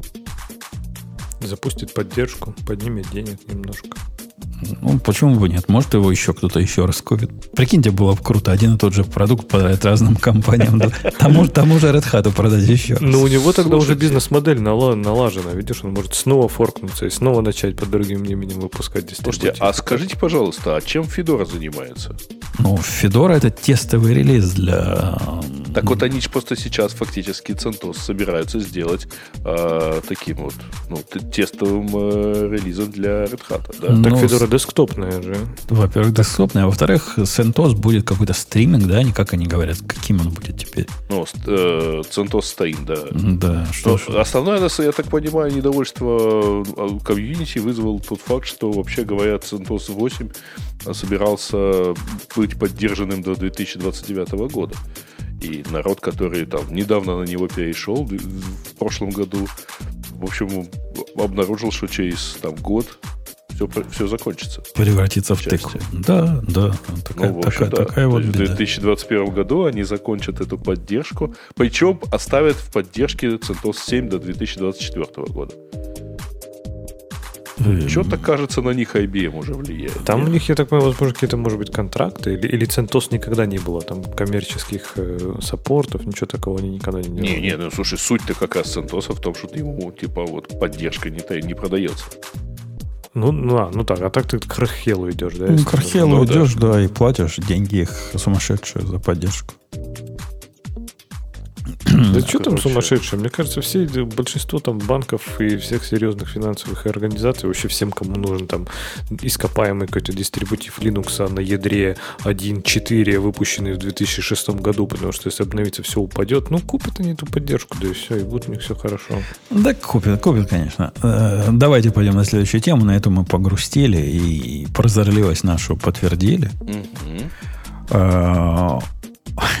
у, нас, у нас есть тема смешная, как, как много GNU Linux юзеров надо, чтобы вкрутить лампочку. Видели такое? Нет, слушай, Шутка была опубликована самим GNU. Казалось бы, не 1 апреля. Чего они веселятся-то? Хорошая шутка. Там кто-то посчитал. Оказалось, там больше тысячи юзеров надо, если вот это все сложить, то, что здесь есть. Вы про нее расскажите. Не обязательно все пункты перечислять, а я приду через секунду. Ну, это перевод, правда, поэтому э, сколько нужно пользователей GNU Linux, чтобы заменить лампочку? Один, чтобы сообщить список рассылки, что лампочка сгорела. Один, чтобы посоветовать попробовать включить лампу через командную строку. Э, ну, что-то какой-то не GNU Linux, это какой-то macOS скорее, да? Один, чтобы пожаловаться, что другой разорвал нить обсуждения. Один, чтобы сказать, что нельзя говорить сгорело про неисправную лампочку, потому что это значит, что она воспламенилась. А правильно говорить, что лампа вышла из строя из-за слишком высокого тока. Пять, чтобы сказать, перегоревшая лампочка это э, хардварная проблема, я так понимаю, да? Да, там дальше а, класснее это... начинают. Там где, там, где с одного они переходят на, знаешь, там 25, чтобы предложить установить все возможные э, да, типы существующих и воображаемых лампочек. 250, чтобы заспамить e-mail человека, который предложил установить лампочку от Microsoft. 300, чтобы сказать, что Microsoft это типа превратится в какую-то синюю лампочку и будет постоянно перезагружаться. То есть, видимо, это у кого-то накипело. Один бывший пользователь GNU Linux все еще заходящий на форум, чтобы посоветовать поставить i-лампочку Apple с оригинальным дизайном за 250 долларов. Очень хорошо после предыдущего. 549, да-да-да, это было бы более актуально. Не, у кого-то явно накипело, мне кажется, просто вот пробомбило у кого-то. 15, чтобы посоветовать поставить отечественную лампочку. Вот. А, один, чтобы напомнить всем, что правильное название гну лампочка. Вот это точно забомбило. Один, чтобы завопить благим матом, бога ради, кончайте спорить, поменяйте уже эту лампочку. 217, чтобы не согласиться с выбором а, одного из предыдущих и предложить другие варианты лампочки. Один, чтобы посоветовать все это проделать от имени Рута. В общем, да, потом там уже там в конце переходит на существование Бога, на, там, на аргументы за и против. 350, чтобы опровергнуть этот... Э, ну, а, да, а, я так да. что чувак предложит, да ради Бога, просто уже вкрутите какую-нибудь лампочку. Да, и там э, и 350, чтобы спросить, а у тебя есть научные доказательства существования Бога ну, и так далее. Это на самом деле стандартная история с э, развитием любой подобной темы. Вот, поэтому, ну, как бы я много раз такое видел совершенно реальных переписках. Ну, вообще... Включая знаменитый любимый в Яндексе Паймир про яблоки. Вот. яблоки? Я только смотрел вот. недавно эту презентацию яблока про ой, яблоко Яндекса про. Не, не, не, это, это довольно старая история, по-моему, 2006 или 2007 года, когда в, во внутреннем во внутренней рассылке появилось письмо примерно следующего этого. Скажите, пожалуйста, вот у нас на кофе-пойнтах яблоки а, подают нарезанными на 6 частей. Мне мама советовала есть яблоки целыми, так сохраняется больше витаминов. Кому обратиться, чтобы яблоки перестали резать? Значит, это был первый в истории Яндекса случай, когда от общей корпоративной рассылки на 500 человек начали отписываться люди. Потому что но до этого как-то всех по умолчанию подписывали так, для, для Тайопа там объявления какие-то по работе. Ну, не по работе, вернее, там более-менее частные.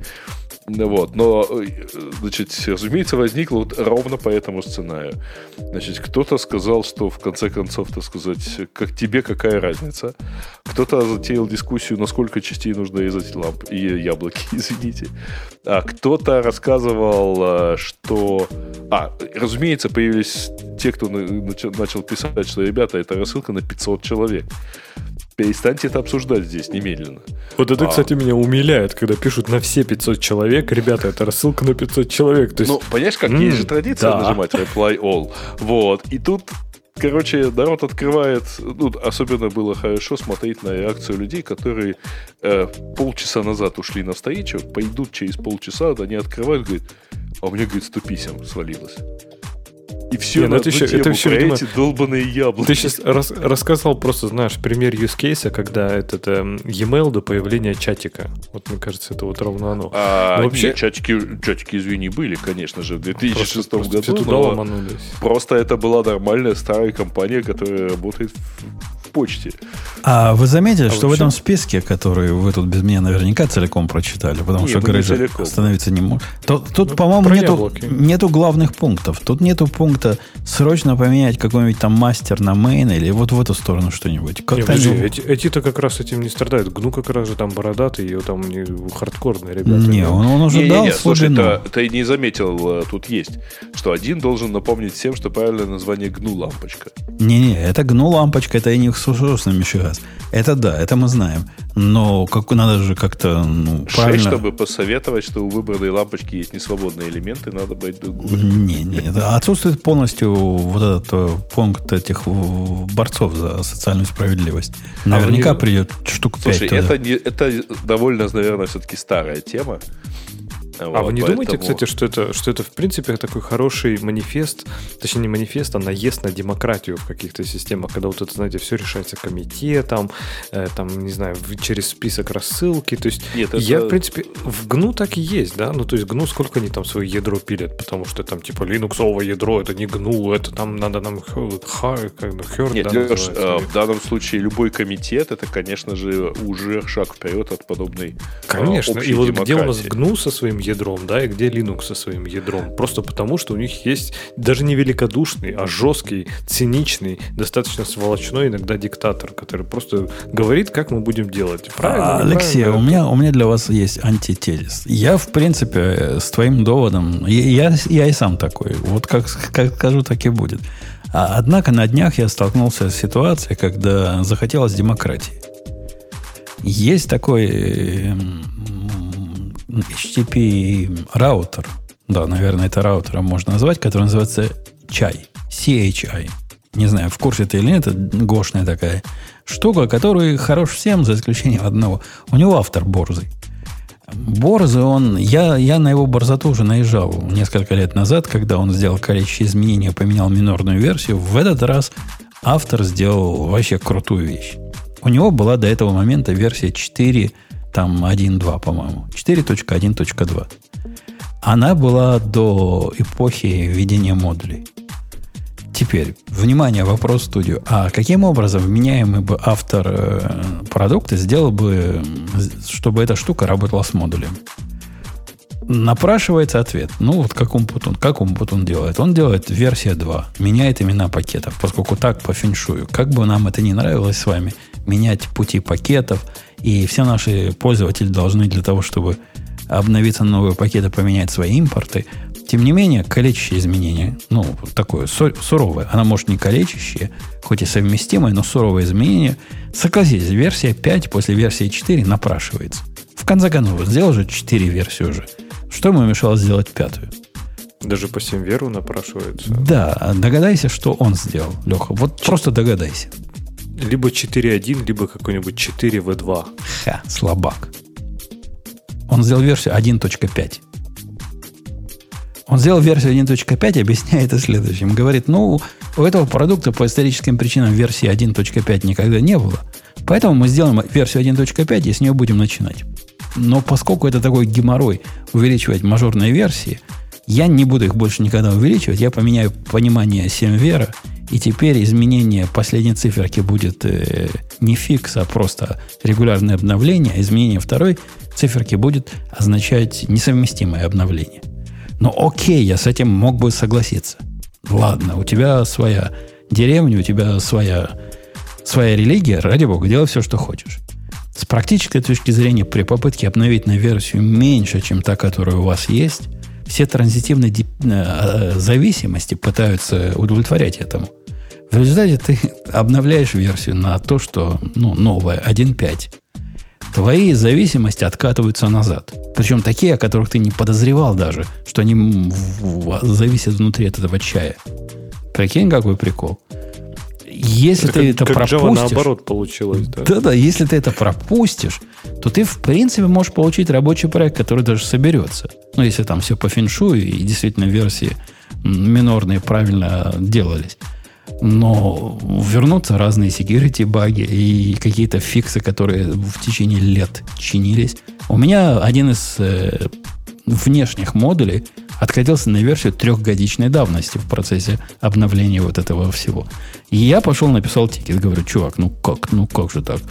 Дело, конечно, твое, ты, ты главный, ты это... Он говорит, не, у нас была длинная дискуссия по этому поводу. Я так решил. А решил он, опять же, Леха, догадайся, по какой причине. Почему он так решил? Почему он Потому решил версию 1.5? Нет, Потому у него что... есть причина. Ему не нравятся мажорные версии, когда меняются Точно. Часто. И ему не нравится, когда эстетически не нравится, когда в путь надо добавлять вот это слэш версия 5. Вот это, вот это ему не нравится, вот это его ломает. Он, он не может эстетически пережить... Э, э ему правильно сказали, чувак, это то же самое, что с GoFMT бороться. Вот не нравится тебе, как оно скобочки расставляет, жить ты с этим не можешь, кушать не можешь. Напишешь свой, что ли? Ну, нет, он пока не сдается. Пока все сломал. Он настолько все сломал, что я думал либо форкнуть его и ввести свою правильную версию, э, либо перейти на что-то другое. Потому что, ну, это вообще просто какая-то конкретная безответственность. Так, как ты говоришь, рынок порешает просто. То есть, если... То есть, понимаешь, это мы начали с того, что есть, ну, демократия, а есть э, такое не демократия, да, в чем-то... Так у нас там комитет собрался чуваков, чуваков умных, начиная с меня. Пришли в этот э, мой тикет другие умные чуваки, которые на пальцах показывают ему случаи. Деревья показывают, которые ломаются – показывают, какие сайд-эффекты другие, о которых я даже не подозревал. Ну, реально, чуваки понимают, о чем они говорят. Комитет собрался. Комитет ну, тогда... одно приговаривает. Сделай слэш-версия 5 а он не, не, не идет. Тогда вы просто видите, либо это, это его, либо его самодурство заведет проект до того, что его никто не будет пользоваться, и все перейдут на форк, либо на какой-то другой проект. Ну, но тем не менее, все равно. А хуже, если бы была, не знаю, демократия, и вы бы там собрались и не могли бы в 30 ром там решить, а как версия 5 или версия 6, или версия там еще какая-то должна быть. А тут, ну да, он принял решение, но неправильное. Ну, тем не менее, он его принял правильно. А может быть, он его сейчас поменяет, потому что лучше принять принять решение, проверить, что он не работает, получить фидбэк от комьюнити и потом его откатить и поменять. Что-то сомневаюсь, что он поменяет. Он, он, он сильно, он такой, сильно извиняется, но как делает же так по-своему. признать, что не прав? Но делает в результате по-своему. А, мы подоптались на ГНУ и, и вызванных им а, ассоциациях. А, давай, Грей. Слушай, дружище, я пока мы не перешли к следующей теме. По-моему, это тот редкий случай, когда я тебя хвалить буду. Это ты тему нам приносил хорошие? Ага. Ну, ты просто красава, понимаешь? Леха, Леха, ты умеешь темы приносить? Ты знаешь, как это делается технически? Я приносил уже до этого. Ты даже сейчас как-то обидел. Сначала зрители, ой, зрители, слушатели вот это вот сказали гадости в мой адрес. Теперь ты, что я темы не ношу, гиковский уровень гиковости понижаю. Ну все, ну я, я такую обижусь. В, в, в монастырь. В монастырь пойдешь растригай. Раз ты знаешь, как это... И Ксюша знает. Вы знаете, пока Ксюши нет, я скажу. Мы, когда брали девочек в подкаст, собственно, зачем мы их брали? Вовсе не для того, что наши гнусные мужланы там думают. Нет, мы их брали для того, чтобы они занимались вот этой черновой работой, которой девочки обычно занимаются. Что-нибудь там упорядочить, что-нибудь э. Догадайтесь, сколько раз Ксюша темы приносила? Уж казалось бы, куда черновее работа? По-моему, один. Это полнейший разрыв шаблонов. Ну, не, невозможно. Не затем, не затем женщины в этом мире существуют. Да. Ну, давайте, что ли, выберем чего-нибудь тогда. И они все такие, в общем, не очень большие. А, вот хорошая тема, кстати говоря, про я ее сейчас выбрал. А, Cloudflare, Cloudflare, Apple и Fastly а, предложили а, новый вариант а, секьюрного DNS. Доха, Доха. Это а, называется Адох. Ну, получается как? А, вот DNS over HTTPS это, конечно, штука хорошая, но он недостаточно как бы хорош с точки зрения э, секьюрности.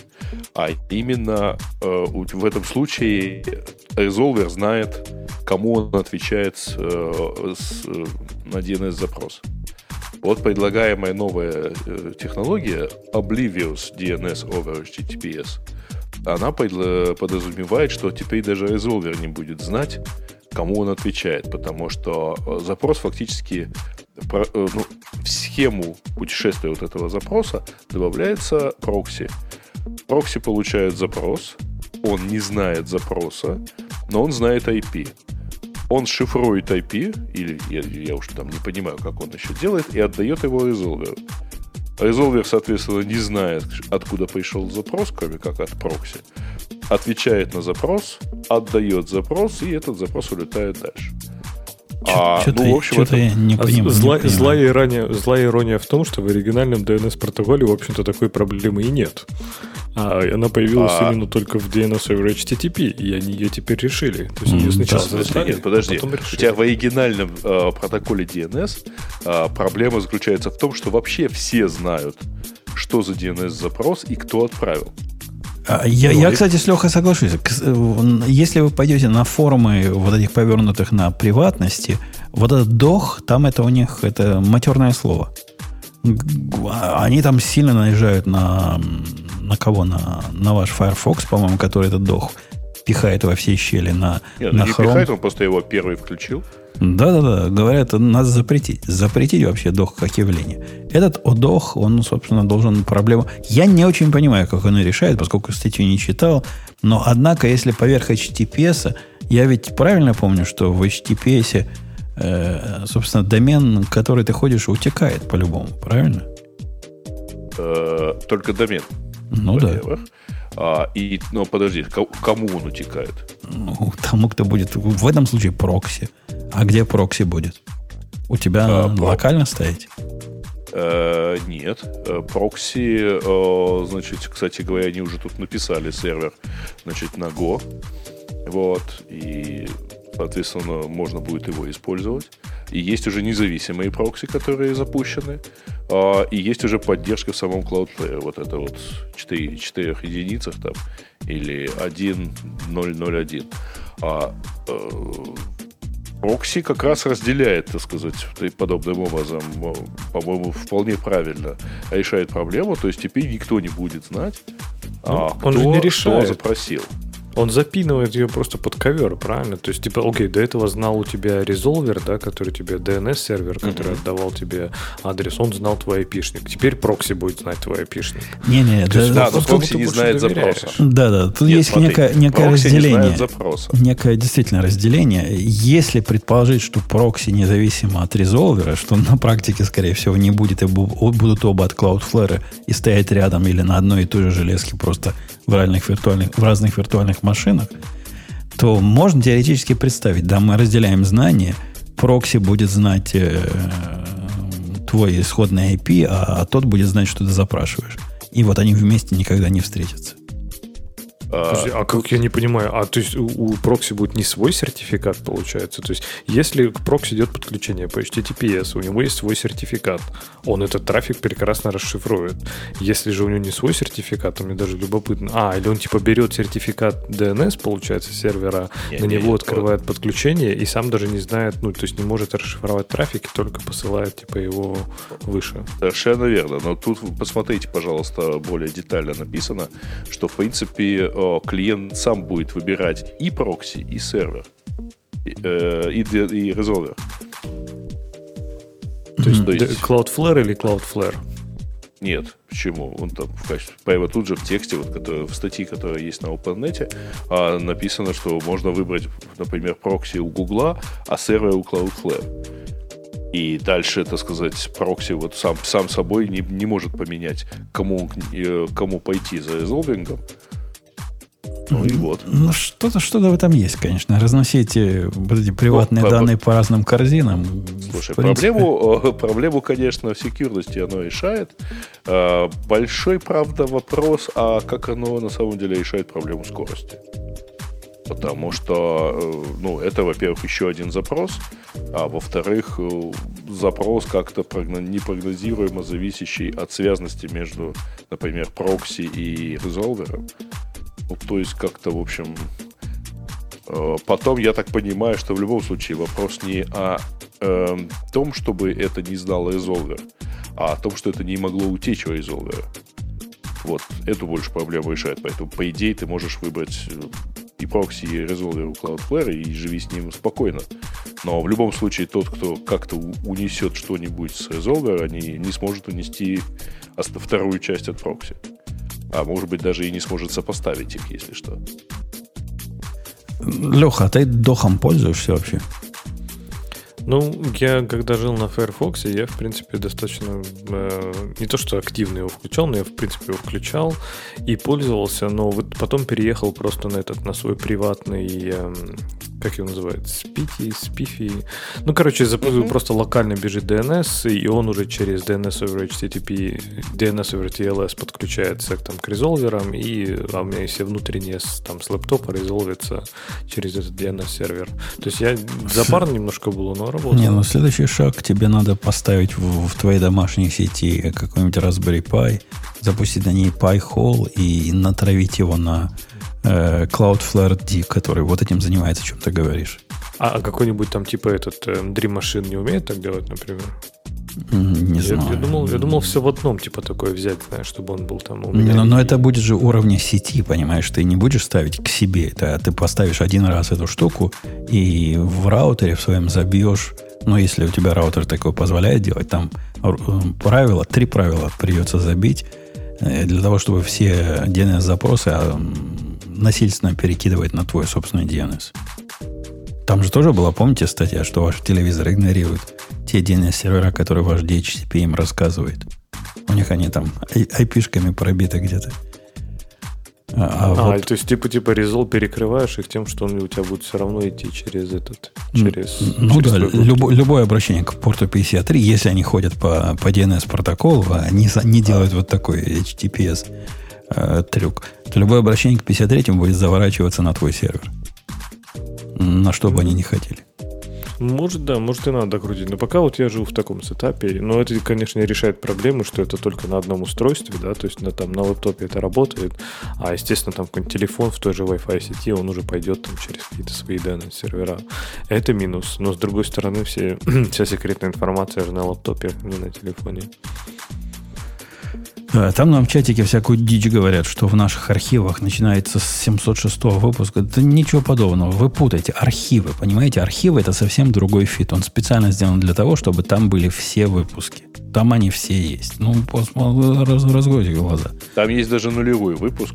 Да, то там, который там... лучше, наверное, не слушать. Разве что есть. Хороший выпуск. Все, все должны быть. И если вам чего-то кто-то не выдает, то это проблема вашего клиента. Сделайте э, этому RSS, который вы там найдете, э, какой-нибудь корл, и увидите, что идет он до нулевого выпуска.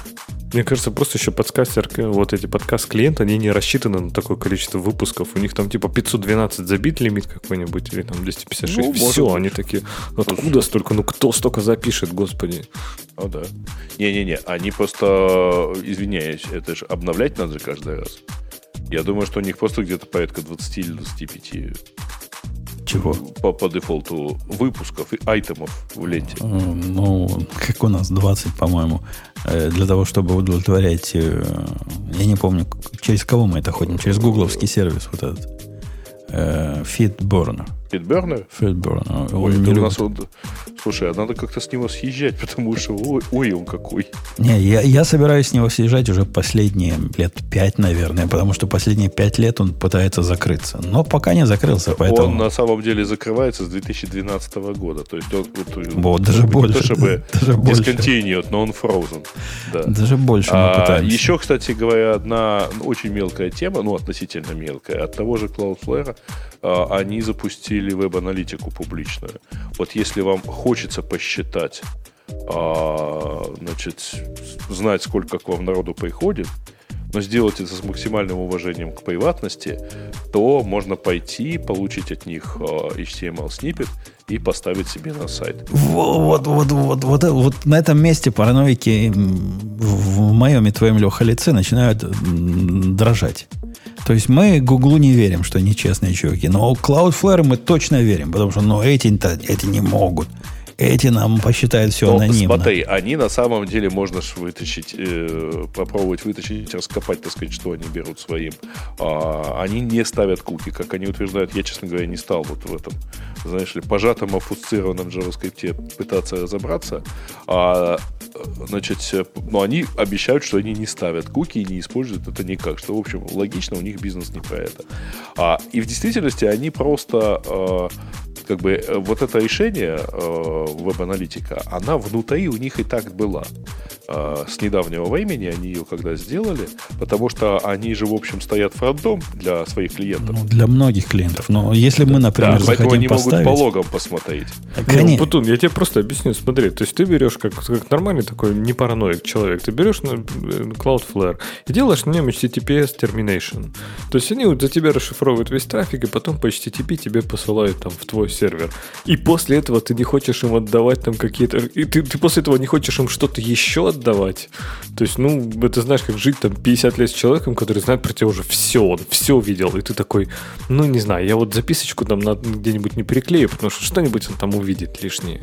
Когда уже поздно. Да, но называть это privacy first, ну, это как раз про Privacy first это, э, это как раз про вот эти вот, ну, про эту версию.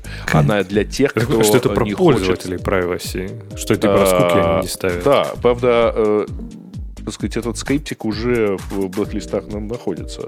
По-моему, у Easy Privacy или где-то еще. Если бы у нас был Бобок в этом подкасте, а он, к сожалению, сегодня отсутствует, он бы напомнил, как называется продукт, который сейчас растет с популярной э, тенденцией вверх э, который пытается сделать Google Analytics аналог для того, чтобы запускать на своем собственном сервисе. И... Он не один такой, на самом ну, деле. есть один, который особенно цветет и пахнет. Просто я не помню, как он. Может, в чатике подскажут. Есть Слушай, очень я, популярный. Я не помню, потому что, конечно, особо не смотрел, но э, ты же опять решаешь этим самым проблему только э, паблишера. То есть в площадке. Ну, если мы, например, как э, T, уберем э, Google Analytics или какой-нибудь Яндекс Analytics и поставим свой собственный, ну да, мы не будем отдавать ни Google, ни Яндексу данных, которые эти злобные Google и Яндексы могут я использовать. Я несколько лет повторяю, что эта статистика вообще к нам не релевантна, потому что у нас на сайт заходят, извиняюсь, какие-то проценты от всех слушателей.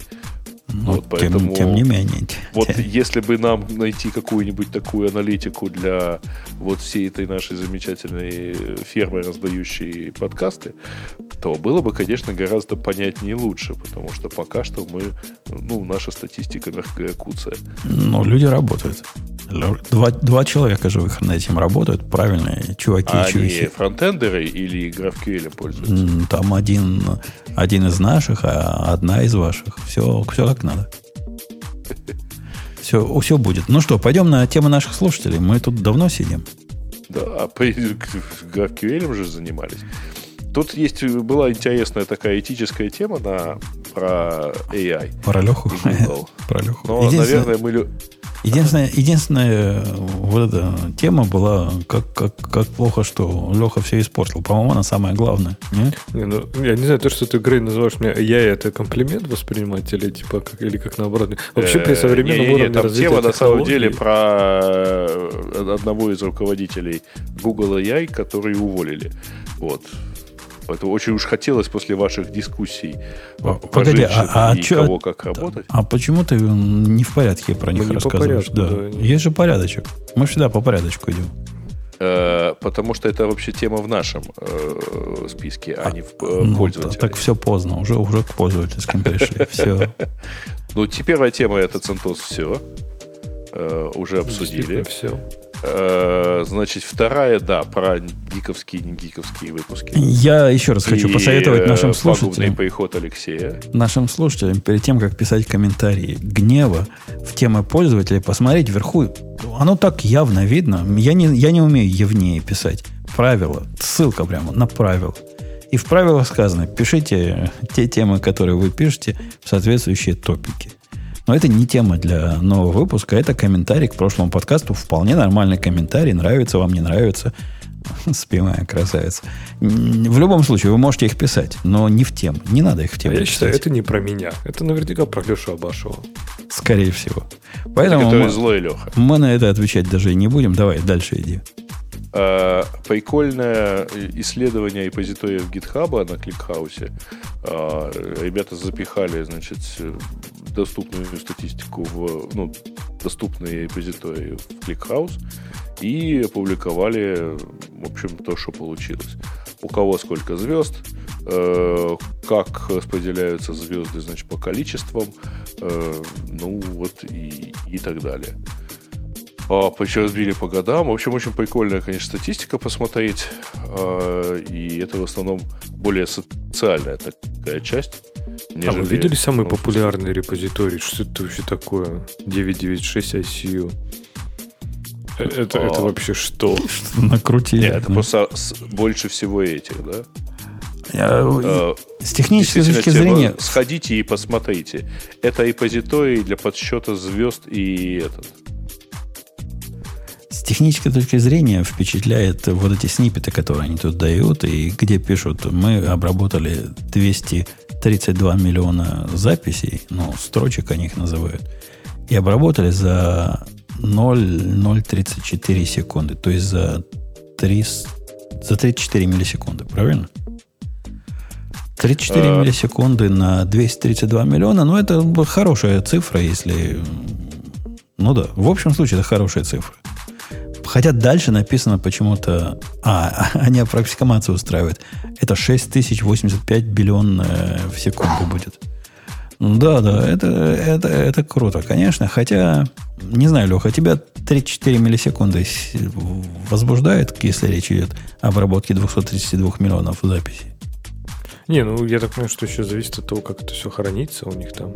Они в кликхаусе хранят. Учитывая, что они говорят, да, но учитывая, что они говорят про гигабит в секунду, может, это вообще какие-то файлы, не знаю. Это, мне кажется, Бобук должен рассказывать, как это все круто. И чуть ли, по-моему, кстати, тема чуть ли не скопирована у Бобука. Нет, тут я прям в такой формулировке Ну, на самом деле, просто, да, у Гейш тоже была, по-моему, эта тема. Вот. Но я не понял, почему, почему это, так сказать, э, что тебе не, не нравится тогда? Что странные это... метрики. То есть, почему гигабит в секунду? Это, ну, типа, так прям... Ну, скорость обработки информации. Потому что тут же идет количество строк, которые они обрабатывают. Точнее, аппроксимация, сколько бы это было бы за секунду. Ну, вот, вот, вот эта часть типа лукавая. всегда идет. Вот да, эта часть лукавая. То, что в скобочках, надо выбросить, потому что это маркетинг. А вот то, что до скобочек, на это можно посмотреть. И это нормальные цифры, но ничего такого, что прямо вау-вау, как человек, работающий с терабайтами записи, из которых надо что-то вынимать, я могу сказать, что 34 миллисекунды это не вау. Но это нормальный, солидный результат. Ну, не 100 миллисекунд, то спасибо. Ну, тут, видишь, вопрос, как это все проиндексировано, правильно? То есть, возможно... Да, вопрос еще, э, и, не, и не только, посмотрите, там есть примеры запросов. Ну, мы посмотрели. Может, это какой-то мощный, может, это какой-то мощный лап, в котором тебе там, у тебя быстро выбирается, ну, что у тебя индексы настроены, а без индексов у тебя все сложится, скорее всего, там тоже. А здесь, может быть, это настроено, что даже если ты упадешь в raw scan, то у тебя будет там все круто.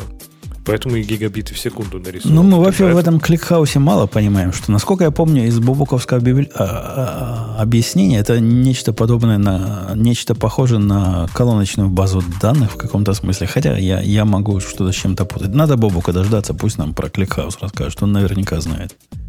И Может, должен, ли нас, кого-нибудь должен ли нас этот результат удивлять или нет?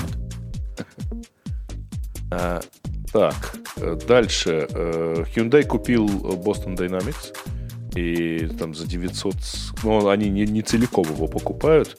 Оценили всю компанию, кажется, в 1,1 миллиарда, а платят они, по-моему, в районе 900 миллионов. 900, 900 плюс. Вот. Ну, что? Ну, есть какой-то хотя бы выход у Boston Dynamics. Мы думали, ну, да, куда, куда эти вообще... роботы, странно, кроме странно, как... что их никто не купил еще до этого. Они прям такие были. Вот, ты говоришь робот, подразумеваешь Boston Dynamics. Ну, никому были не нужны. Ну, конечно. А кому надо заканчивать человечество? Это явно в эту сторону они копают. Так нет, наоборот, если понимаешь, если, например, купить эту компанию, да, и ее развивать, то, может, тебя и пощадят. То есть это как раз, чтобы, типа, спастись хоть как-то. Такой ну в ковчег, возможно. Ну и кто бы их купил, извиняюсь, так сказать. Андроид, извиняюсь, которого Ксюша комментировать не может. Не, ну просто смотрите, кого купили. Там уже там, все Slack, долбанный Slack купили за 23 миллиарда долларов. Slack, в котором даже подожди, треды подожди. нормально не работают. Ты же не забывай, в котором что... вообще нифига не работает нормально. Который самый убогий мессенджер на Земле. А здесь они роботов строят, которые нас когда-нибудь будут потом выгребать из-под завалов, чтобы добить. А их никто не купил. Это Ты не забывай, что Slack это работающий бизнес, хоть и убыточный, с миллионами, там, с десятками миллионов пользователей и так далее. А Boston Dynamics это такая сугубо исследовательская штука, которая построила какое-то количество роботов, что-то наработала, но там как раз бизнеса нет в принципе. Вот-вот, когда они придут к власти, говорят, ты им скажешь, у вас же бизнеса не было. Я, кстати, хочу для, для будущих этих э, на запись сказать для роботов, которые это будут слушать. Я всегда был за Boston Dynamics, я за роботов. А я еще больше за них был. За, за тебе, за, за Бостонее, Бостонее. Не, ну на самом деле я уже давно признавался в любви к этим жутким роботам. Так что, так что запишите, запишите. В гитхабе темная тема, да, появилась? Следующая наша тема. О, Господи, да. А кто вообще, кстати, GitHub Universe вы смотрели новый? Который там не Universe, а типа вот это видосики, которые они сделали как вместо кейноута? Нет.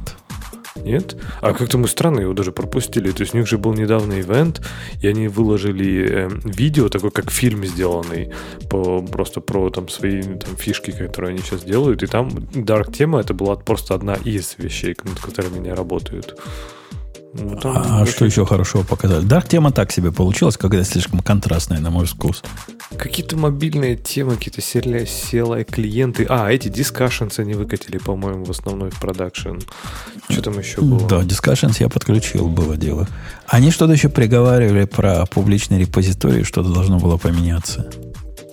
Нет, такого не помню. Я помню, как этот Нат Фридман делал бутерброд. Вот это я помню. Остальное я почему-то пропустил. Те, кто, те, кто смотрел видео, поймут, почему это единственное, что я запомнил про бутерброд. По-моему, завезли экшен завезли в Enterprise, насколько я помню. А по-моему, они там и были, нет? А ты что, я из-за этого их не купил. Я, я с ними разговаривал долго и просил напомнить мне, когда, когда довезут. Там мину, минут же много давали, еще больше. Не, это для, для хост, это для, для облачного. Я для self-hosted. А, окей, нет, тогда не знаю. Да, это была причина, почему я продлил гитлабовский свой, а не, не пошел на GitHub. Хотя собирался. Слушай, и, со своими, и со своими раннерами даже там можно дать. Да, да, там... приносишь свое все и запускай. Класс. Хорошо. Ну, в общем, там, да, целое видео было, что они нового выкатили, но, видимо, темная тема это самое интересное. Ну да. Она же видимая такая. Нажал, получил. Я discussions, я discussions включил в одном из э, гитхабовских своих проектов. Ну, пока там активность ровно ноль, и как люди до этого приходили писать вопросы в тикеты, так и до сих пор... Ну, теперь будет куда их послать. Иди, ему скажу, он в discussion. Там тебе ответит кто-нибудь, может быть, когда-нибудь. А оттуда ты уже сможешь потом тикет создать. Там у них кнопочка такая есть. Да, да, да. Не, Discussions полезная штука, потому что размывается понятие тикетов. И когда я смотрю, там, не знаю, 100 тикетов у меня ждет моей реакции, а на самом деле там два, на которые надо что-то сделать, остальные предложения чувака был один чувак, который говорит, нельзя ли в вашу систему комментариев прикрутить Говорю, тебе понравится. Говорит, очень трудно в современном мире считать э, трафик. И куда люди заходили, куда не заходили. Нельзя ли это в систему комментариев прикрутить? Ага, сказал я ему. Что? Что это сейчас было? Он заходил какой-то Analytics. Типа, Analytics сайта почему-то в его мире это часть системы комментариев. В его понимании мира. Э, а он, кстати говоря, не так уж не прав, потому что он, видимо, видел в дискосе, там же стоит свой Analytics. И во многих других вот этих вот хостед. Окей. И, и, и почему это делает, делает вот это автоматически часть не делает? Ну, ничего подобного. Никак не связано. Хотите систему подсчета активности? Ну, ставьте систему подсчета активности. Причем здесь комментарии. Вот у Cloudflare, например, можно взять. Вот, да, если вы борзый достаточно. Там оттуда и ставьте. Или у Яндекса. У Яндекса уже умеет, где мышка ходила, понимать. Я правильно помню? Э, ну, там просто записываются пользовательские сеансы. Не все, конечно, по-моему. Ну да, есть этот э, веб-визор внутри метрики. А, так, э, пожалуй, последняя тема. Современные языки программирования заставят вас страдать.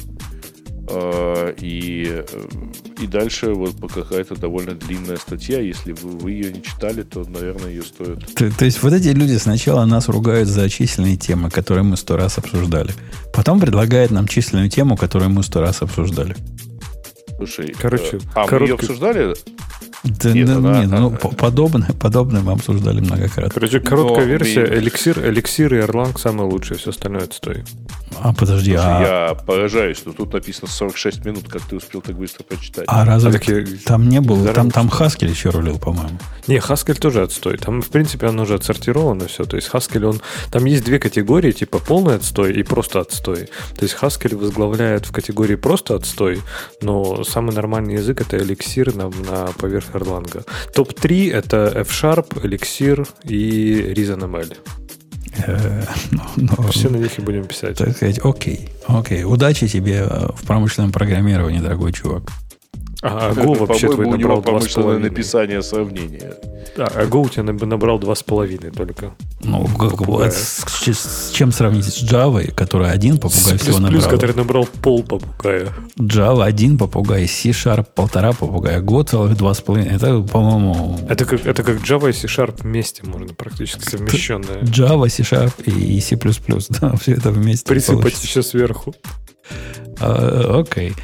Э, ты говоришь, ничего там больше нету хорошего, да? А дальше есть повторения и, э, ну, и какие-то такие вот, ну, как, просьба рассказывать про какую-то технологию.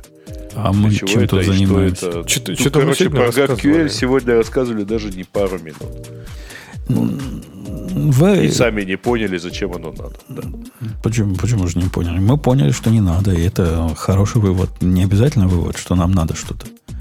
А, я, я хочу сказать нашим слушателям, которые за знаниями сюда ходят, вы, конечно, можете получить здесь знания. Однако формат подкаста, и вам Бобок бы не дал соврать, не дал бы мне соврать, отвечаю вам, оно не, самое, не самый правильный канал за знаниями ходить. Вы сюда приходите не столько за знаниями, сколько за развлечениями скорее. Такие специальные гиковские развлечения, и мы вам их пытаемся доставить насколько можем. Ну что, на этой оптимистической ноте мы будем, да? Того этого, да. Ксюша Пора. так и не вернулась. Но была с нами душой, я уверен. Пока. До следующей недели услышимся. Пока. Пока.